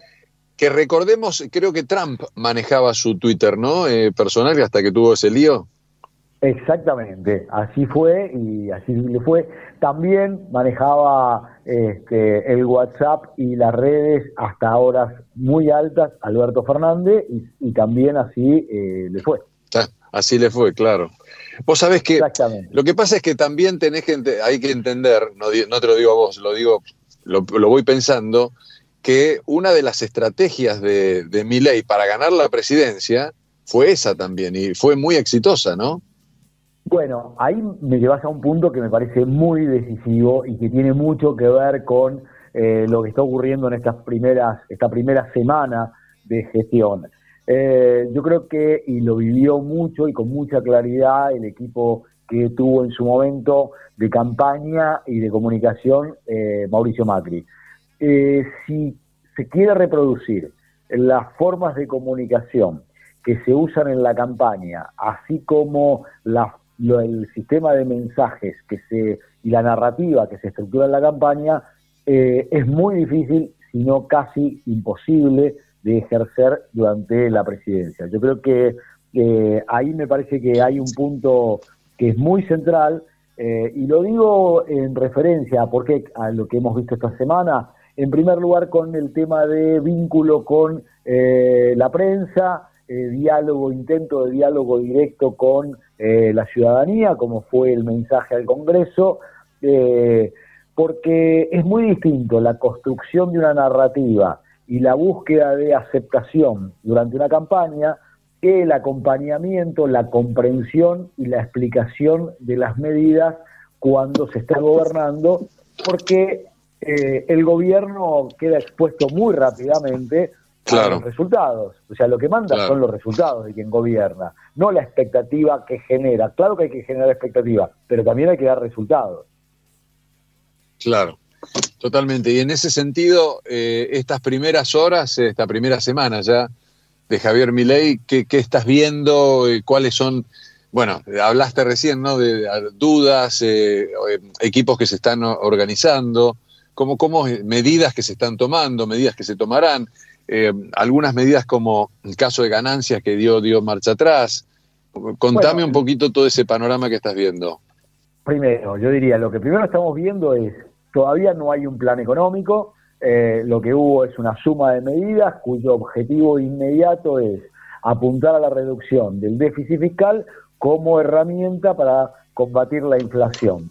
Decisión que a ver, abre muchas dudas, algunos economistas dicen eso lleva tiempo porque la reducción y el impacto del déficit fiscal lleva mucho tiempo, por lo tanto ese es un punto que abre dudas, pero está muy claro cuál es el objetivo y a dónde está apuntando. Eh, también muestra que es muy distinto estar en campaña, estar gobernando, el caso de ganancias, donde es el propio presidente que desmiente a ese diputado que se llamaba Javier Milei y la propia vicepresidenta que desmiente a aquella diputada que se llamaba Victoria Villarruel. Entonces, acá lo que estamos viendo es esto. Tercero, lo que estamos viendo es esto que decía antes, un equipo que eh, se parece más a un combinado armado de último momento que a un seleccionado o a un equipo consolidado. Eh, y entonces es como se han ido armando las medidas. Ahora, ¿a dónde apunta esto? Bueno, primero, a dar insumos a quienes han sido su base de sustentación, a aprovechar esa base enorme de apoyo popular con el que llega Javier Milei, habiendo él dicho que iba a ser un tiempo muy duro y que van a venir recortes muy potentes, y entonces lo que busca es aprovechar ese, es- ese sustrato sobre el que él se para y al mismo tiempo una dirigencia política, pero también empresarial y sindical, que está un poco todavía aturdida por el resultado electoral y la dirigencia política que está fragmentada y confrontada a los 14 millones y pico de votos que sacó Milei, por lo cual lo que le tiene que abrir es una carta de crédito. Me parece que eso es lo que estamos viendo, es muy evidente y me parece muy razonable que Milei trate de aprovechar ese margen sabiendo que las lunas de miel no duran más 100 días y que la luna de Milei serán algunas horas o algunos días. Claro, te referís a la ley ómnibus, o sea, sí, evidentemente el Congreso no va a parar medidas que, que tienen semejante apoyo con, con, respecto a las elecciones al presidente, ¿no? Por lo menos el, el grueso, de todas maneras, eh, lo que sí ya se ha hablado en las primeras, los primeros días es que probablemente esa ley ómnibus esté un poco más fragmentada, que tenga algunos capítulos que puedan funcionar eh, de manera individual para poder este, algunas cosas rediscutirlas. Ahora, en el grueso está muy claro que no va a haber eh, un, un, nivel de, de oposición suficiente para pararla, sino todo lo contrario, lo que va a haber, por lo menos lo que yo he escuchado con todos los opositores que he hablado, es un acompañamiento y un dejar hacer. Pero además eso se suma a que primera jornada de eh, sesión del Senado, donde ahí está, sí, un, una primera minoría muy sólida y, y muy potente del peronismo junto con el kirchnerismo, y ahí eh, el oficialismo, con la ayuda de eh, Juntos por el Cambio, de lo que queda, Juntos por el Cambio, más algunos otros senadores, consiguió eh, superar la valla que le ponía el kirchnerismo, sesionó y designó autoridades. Claro, claro. Te llevo un poquito para atrás. ¿Cómo viste la asunción? ¿Qué te pareció, eh, digamos, la presencia de, de, de, líderes, en el caso del rey o, de, o del presidente Zelensky o, del uruguayo que ahora, ahora pasa a, llevar, a llevarnos bien, o, sea, que nos estamos, por lo menos, una relación más, más eh, normal con, los uruguayos, me pareciera, me parece. ¿Qué, qué, ¿Cómo viste eso? ¿Cómo lo sentiste como ciudadano y como especialista en política? A ver, si uno mira eh, efectos y, impacto, eh, el impacto es alto porque la presencia de Zelensky tiene mucho impacto, porque la presencia del rey, eh, que es el rey de un, de, una, de un país que tiene mucha, mucha eh, vinculación con la Argentina, como es España, son elementos muy importantes. Después, si uno mira, a ver, los socios principales de Argentina, bueno, no estuvieron representados por sus presidentes, ni Brasil, con que además le pusieron junto a los presidentes y a expresidentes nada menos que al principal enemigo, el actual presidente de Brasil, es decir, pusieron a Jair Bolsonaro eh, y Lula estaba ausente.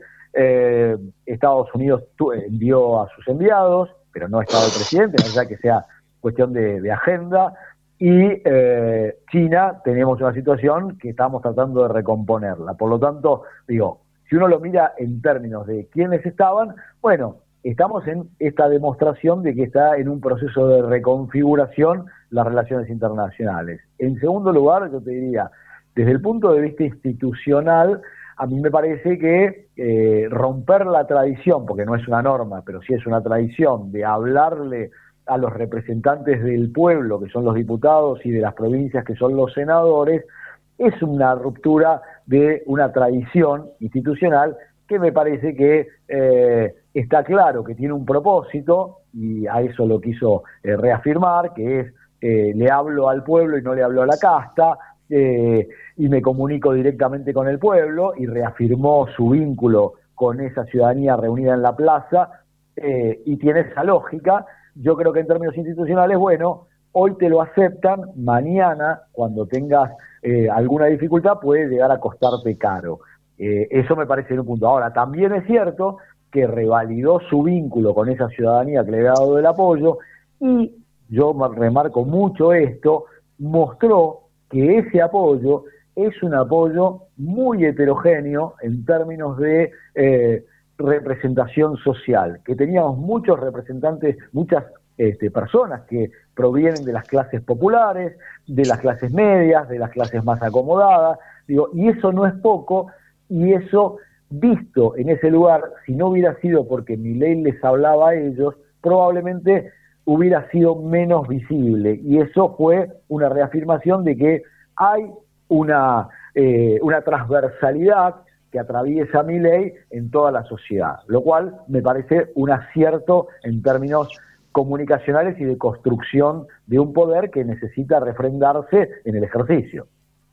Extraordinario tu, tu punto de vista, la transversalidad, que no fue la de, la de Kirchner, ¿te acordás? Pero eh, es eh, el, el, eh, la elección en la provincia de Buenos Aires, con prácticamente un punto de diferencia, no sé, o algo más, eh, marca Sí, que ahí también hay mucha gente de, de clase social baja que lo apoyó a Javier.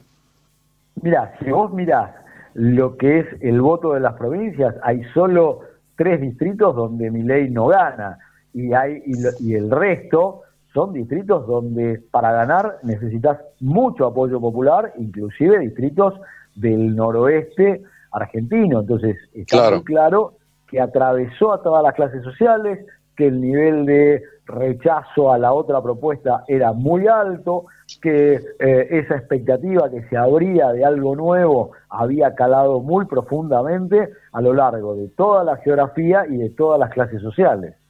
Claro.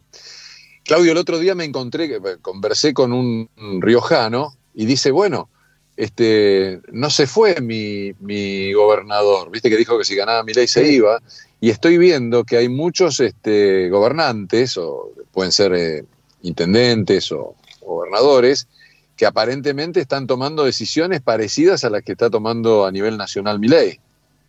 Totalmente, inclusive el propio gobernador riojano Quintela este, hi- hizo en los primeros días ya señales de acercamiento y esto también explica lo que pasó en esta semana en el Senado. Eh, primero, que los senadores no son todos ya tan dependientes de los gobernadores, que ha habido un cambio, pero que además que Milei haya ganado en la gran mayoría de las provincias argentinas, también los pone a esos gobernadores a enfrentarse a esa ciudadanía que decidió darle el voto a Milei. Por lo tanto, Claro. están, están transitando sobre una cuerda fina en la que tienen que hacer equilibrio entre las demandas que tienen de sus ciudadanos y la expectativa que sus propios ciudadanos pusieron en la presidencia de Milei. Por lo tanto, digo, es un fenómeno que no hemos visto nunca, extremadamente novedoso, singular, pero que eh, se va a verificar eh, su viabilidad y su, este, y su capacidad de consolidación en la medida en que lleguen los resultados. Claro. ¿Cómo te hubieras imaginado un gobierno si hubiera sido Massa el elegido? ¿Qué, qué, qué decisiones se hubieran tomado esta, esta semana? ¿O qué diferencias de decisiones se hubieran tomado? Bueno, lo primero que, que, que no- que uno se lamenta es eh, no haberlo podido ver a Massa eh, tratando de ordenar lo que desordenó en su campaña, de tratar de, de- de empezar a pagar el gasto eh, que hizo en su campaña. Digo, uno lamenta porque este, se supone que debería tener algún tipo de, de manual para, para después arreglar lo que rompió. Así que la verdad que este, yo lo primero que hago es lamentarme no haberlo visto. Qué Eh, bueno, buenísimo, buenísimo lo que decís. Eh, sí, porque nos estamos perdiendo una oportunidad, porque este, seguramente tendría, debería tener ese manual en, en la casa. Este, si no, eh, toda la audacia que le concedemos y le conocemos a Massa este, nos hubiera quedado corta en el cálculo si no lo tenía. Así que este, esta es la gran pregunta. ¿Qué hubiera hecho Massa con lo que hizo durante la campaña? Bueno, eh, no lo sabemos. Eh, todo lo que digamos es un contrafáctico. Eh, y por eso también, y ahí es un poco, volvemos a lo anterior, por eso también es que hay ese plafón para que se tomen medidas o se hagan discursos de semejante crudeza como los que ha hecho Milei, porque la ciudadanía no es que va a tener una inflación que algunos calculan en los primeros tres meses del orden del 30% mensual, orden del 30% mensual, lo ratifico, que, que No, sonaría- tremendo. que- sí, que es tremendo, pero que parte de un piso del 13%, por lo tanto, eh, también Claro. sabemos que este, ese es el plafón con el que cuenta y que venía de una larguísima agonía de Argentina que explica esta llegada. Por lo tanto, eh, también ahí es que el- la- los políticos de la dirigencia tradicional y de los partidos establecidos hoy tienen que decir lo que vamos a hacer es acompañar en la medida que no sea demasiado gravoso, etcétera, lo que se quiera decir para atenuarlo, pero están obligados a eh, darle un vía libre, un pase a Milei porque son parte de lo que la ciudadanía, o son los destinatarios de lo que la ciudadanía rechazó profundamente. Claro. Se terminó Cristina Fernández de Kirchner. ¿Cómo ves eso? ¿Y cómo ves el peronismo, el kirchnerismo? Bueno, está muy claro que eh, Cristina, eh, sometida a la situación de tener que entregar el mando, eh, tratar de, más allá de su afán de siempre protagonista, eh, tratar de tener algún gesto hasta simpático con Milley, hablan de la pérdida del poder que otrora tuvo. Eso está muy claro, es muy evidente, eh, que no pudo imponer un candidato, que, que se vuelve este, y se queda solo con eh, la provincia de Buenos Aires, pero que es, un- es una provincia en donde este, hoy no hay un poder hegemónico del, del kirchnerismo. Digo, ahora, eh, Cristina está terminada, bueno, Cristina está demostrando que ella quiere seguir haciendo política, eh, con una figura desgastada por los años, no es que se fue como en 2015 que llenó una plaza para que la despidiera, sino más bien había una plaza afuera que quería que se apurara a irse. Así que eh, esto me parece que es muy elocuente de esa pérdida de poder. Ahora, veremos qué es lo que ocurre en la medida en que Milei eh, tenga éxito, yo creo que, bueno, será una etapa clausurada de la Argentina. En la medida que Milei no le vaya bien, sobre todo con eh, una propuesta que está muy en las antípodas del kirchnerismo y de Cristina Kirchner en particular, como lo eh, manifestó con mucha claridad el gobernador Axel Kicillof en su reasunción, lo que va a tener es una oportunidad, por lo menos narrativa, discursiva, de tratar de reconstruir. Ahora, eh, también es cierto que eh, cuando los chicos se fueron de casa eh, y tenían eh, en la casa un régimen bastante despótico y después no quieren volver. Entonces, reconstruir Claro. ese lugar eh, va- no va a ser sencillo, más allá de que eh, pueda darle alguna razón a ella y a su, y a su relato eh, si a Milei no le van bien las cosas. Claro. Gracias, Claudio. Y te agradezco mucho la, la atención y bueno, nos volveremos a encontrar. Espero y espera- esperemos que las cosas salgan bien para todos. To- totalmente, totalmente. Te agradezco, Claudio. Un abrazo enorme. Muchas gracias. Abrazo grandote, Macu. Chao, gracias, Claudio, gracias. Bueno, estamos en línea con Andy Gorbea, es entrenador personal o personal trainer. Y eh, bueno, vamos a hablar un poco de cuidado físico. Andy, ¿cómo andas? Soy Macu. Hola Macu, ¿cómo andás? ¿Todo bien? Todo bien, por suerte. Bueno, acá estamos. Yo te veo siempre. A ver, le voy a contar a la gente que yo voy a Ocampo, al gimnasio, y estoy haciendo bicicleta porque hace un, un- un- como ya varios días que tengo dolor de espalda. Y entonces puedo ver muchos entrenando. Uno de los que veo entrenando y con sus eh, alumnos sos vos. Así que eh, quería justamente preguntarte eh, sobre vos, hablame un poquito sobre vos y, y después de hablar un poco, un poco sobre el entrenamiento. Dale, mira, eh, yo soy profe de educación física, me recibí acá en el Romero Brest, en, sería el número uno del país, está así como enumerado. Y después nosotros en el último año de la carrera del profesorado tenés una orientada para elegir. Y bueno, yo elegí la orientada de musculación, que es toda la parte de entrenamiento, se ve todo lo que es entrenamiento mucho más profundo, cómo funciona fisiológicamente el cuerpo en base al entrenamiento. Así que a partir de ahí ves también cómo reaccionan las hormonas. Empezamos a romper mitos también ahí en el profesorado.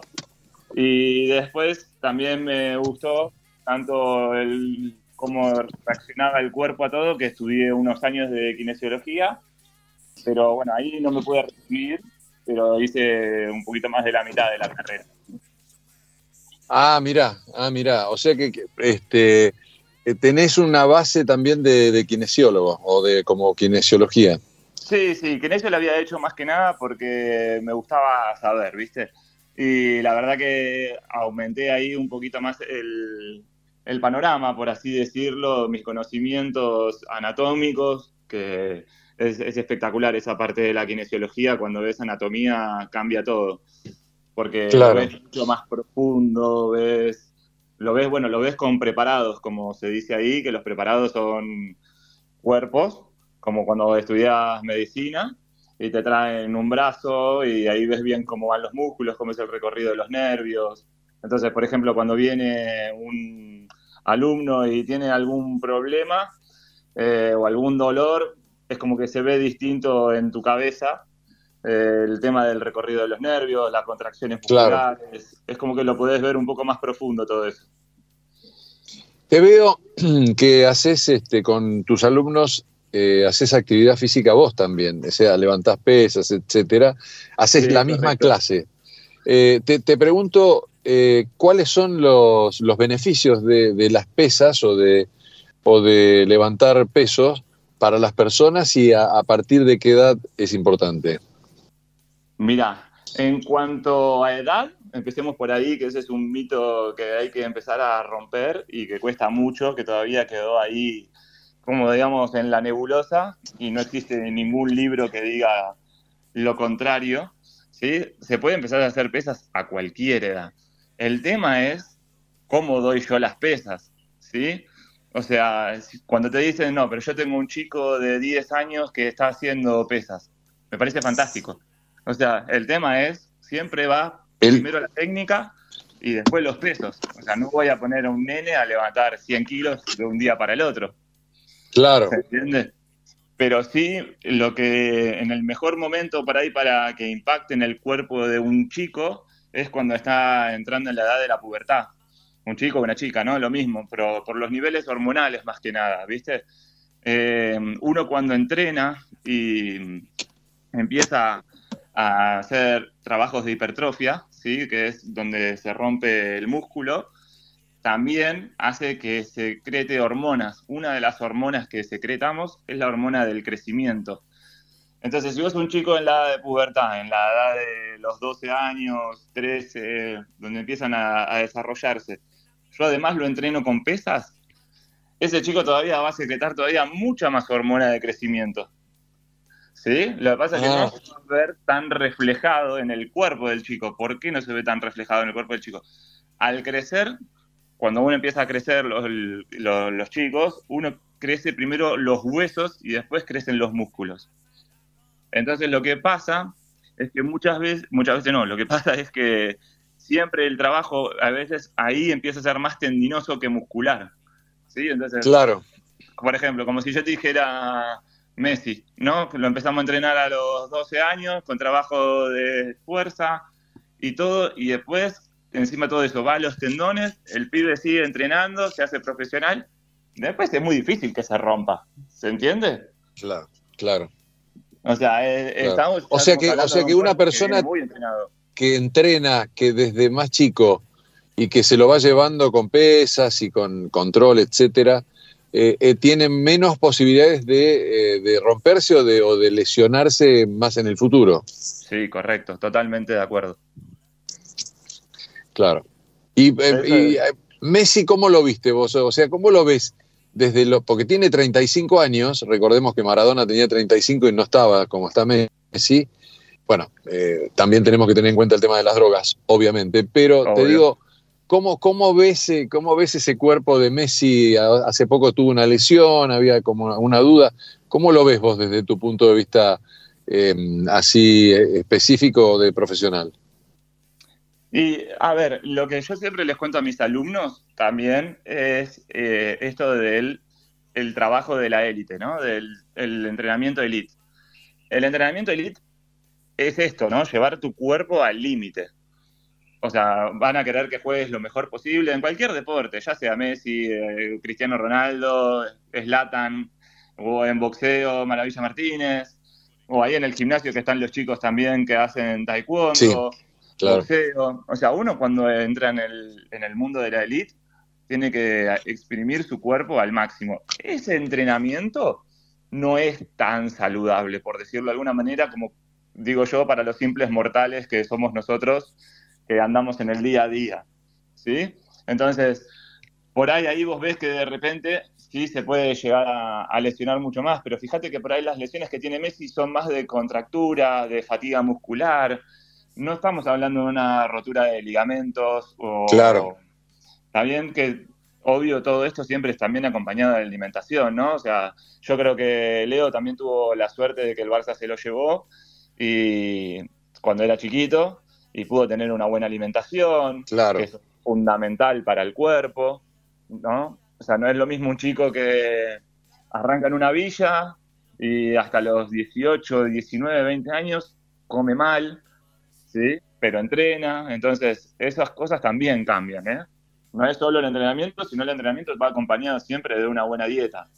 Y ojo, cuando digo dieta, no es una dieta de, ay, no, no tengo que comer harinas, no tengo que comer esto, no, todos hacemos dieta, todos hacemos un régimen, ¿sí? O sea, está mal vista la palabra dieta por ahí, porque todos en su vida diaria hacen una dieta, ya sea buena o mala, pero es su dieta, digamos, ¿no?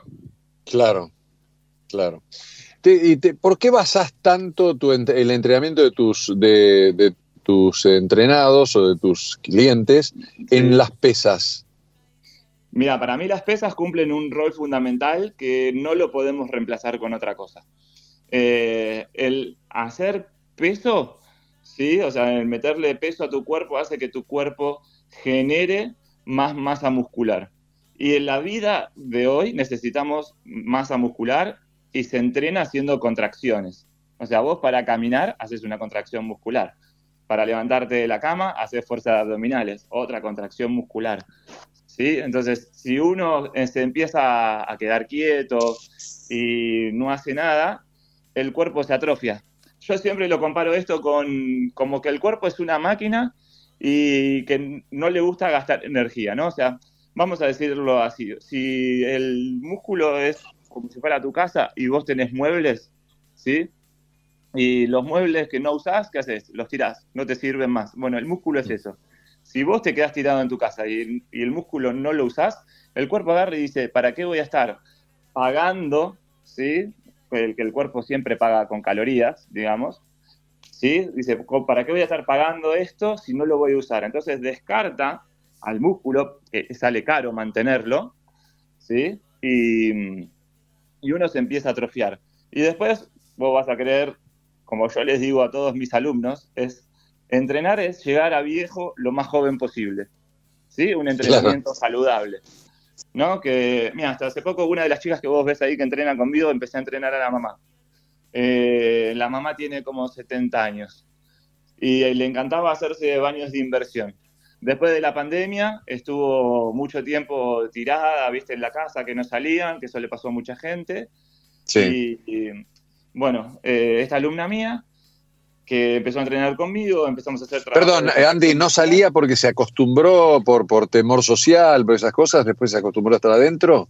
No, no, no, no, no salía, o sea, sí por un tema de edad al principio, pero Ah, ah. porque no se sabía, viste, que no, no te dejaban, digamos. No, no, no, en la pandemia, ah, está bien, está bien, sí, cuando no nos permitían, claro, claro. Claro, claro, entonces ahí muchos cuerpos se atrofiaron. De hecho, yo en pandemia, para colaborar un poco con la gente, había hecho por Instagram unas clases gratis y el que se quería sumar se sumaba y se movía un poco en su casa, ¿viste? Para, para que justamente que el cuerpo no se atrofie. Y bueno, la, la historia de esta alumna es que yo le empecé a entrenar con pesas a una mujer muy grande. Y todo el mundo cuando la mira por la casa dice, che, está levantando peso. Sí, es lo que tiene que hacer. ¿Me entendés? O sea, es, es- es todo lo que la gente piensa, lo contrario es todo lo que hay que hacer. Qué bueno, increíble, sí, me no encanta, me encanta eso porque de- aparte, aparte estéticamente, pero, pero en salud es muy importante. Es sí o sí salud. Mira, eh, una de las cosas que te lo digo así en términos médicos, fisiológicos, por decirlo de alguna manera, es uno cuando entrena para sacar músculo, hipertrofia, ¿sí? Hay dos tipos de entrenamiento muy importantes, que es uno, el- la creación de masa muscular, y la otra es eh, la parte neural, ¿sí? O sea, la parte neural es esto, que el cuerpo manda la señal y le dice, che, vamos a contraer los cuádriceps para poder caminar, vamos a contraer los abdominales para levantarnos de la cama. Toda esa parte, si uno la empieza a entrenar y encima la entrena con peso, todos esos canales eléctricos y todas las neuronas y todo eso empiezan a estar como mucho más ágiles. ¿Se entiende? Claro. Entonces, toda esa... Más conectadas. Bien, bien, Claro. vale, vale la palabra, conectadas. Está todo mucho más conectado para ir todo más rápido. Y eso es fundamental para la vida. O sea, el que entrena llega bien a viejo. Claro. ¿Y a cuánta y cuánto valor le das a lo, a lo aeróbico, Andy? Y lo aeróbico lo aporto mucho. A ver, yo me baso mucho en los entrenamientos también en, en el deporte que haga la, la persona que venga conmigo, ¿viste? Claro, O sea, claro, claro. No, no es que me baso solo en pesas, por más que a mí me encanten las pesas y, y lo banco a muerte, ¿no? Pero sí le daría siempre al que hace más trabajo aeróbico, no sé, el que quiere correr una maratón, bueno, vamos a tener que hacer pasadas de mil metros, pasadas de dos mil. Ah, Me refiero a pasadas de un día de, no sé, 10 pasadas de mil metros. Sí, sí. Otro día de cinco pasadas de dos mil. Y después, aparte, sí, siempre le daría algo de pesas porque justamente lo que te decía antes, si yo le doy pesas y es un cuerpo fuerte y está hipertrofiado, no se me va a romper al día que tenga que correr la maratón. Claro, claro. Buenísimo, Andy. ¿Cómo hace la gente para, para contactarte? Eh, por Instagram, si quieren, es Andy Gorbea, mi Instagram. ¿Con qué I es? Con Andy con Y y Gorbea es G-O-R, B larga, E-A. EA. Vos, bueno, yo te veo que entrenás ahí en Ocampo, pero te estás en otros lugares también. Sí, por ejemplo, me junto también, a veces, muchos tienen de mis alumnos en sus casas, tienen los gimnasios, y si no estoy en el lado de Palermo, en el lado de regatas. Ah, ¿cuál es el lago grande? Ah, no, no, no, El. Sibori, el chico. No, no, no, el lago de regatas es el que está, digamos, enfrente a Isa, lo que era Isa antes, ¿viste? Ah, por sí. ahí. El, el lago grande, el lago grande, sí. Ah, exactamente. Andy, te agradezco, nos vemos en el gimnasio y te, te agradezco la, la atención de la explicación. Olvídate, Macu, muchas gracias a vos por, por esta charlita linda que tuvimos. Pero un placer. Chao, gracias. Chao, chao. Andy Gorbea, preparador personal trainer, y nosotros nos estamos yendo gracias a, a Javier Martínez y a Gonza Benítez Cruz, eh, mi productor y, y mi operador. Eh, al revés, mi operador Javier, mi productor eh, Gonza. A todos ustedes, muchas gracias. Estoy desde San Isidro, donde estuve esta semana por una cuestión familiar mucho. Mi hijo ya está restableciéndose, así que les mando saludos, quédense en Ecomedios, pásenla muy pero muy lindo y nosotros nos volvemos a encontrar el próximo eh, día sábado a las 13 horas. Pásenla muy pero muy bien. Chao, chao.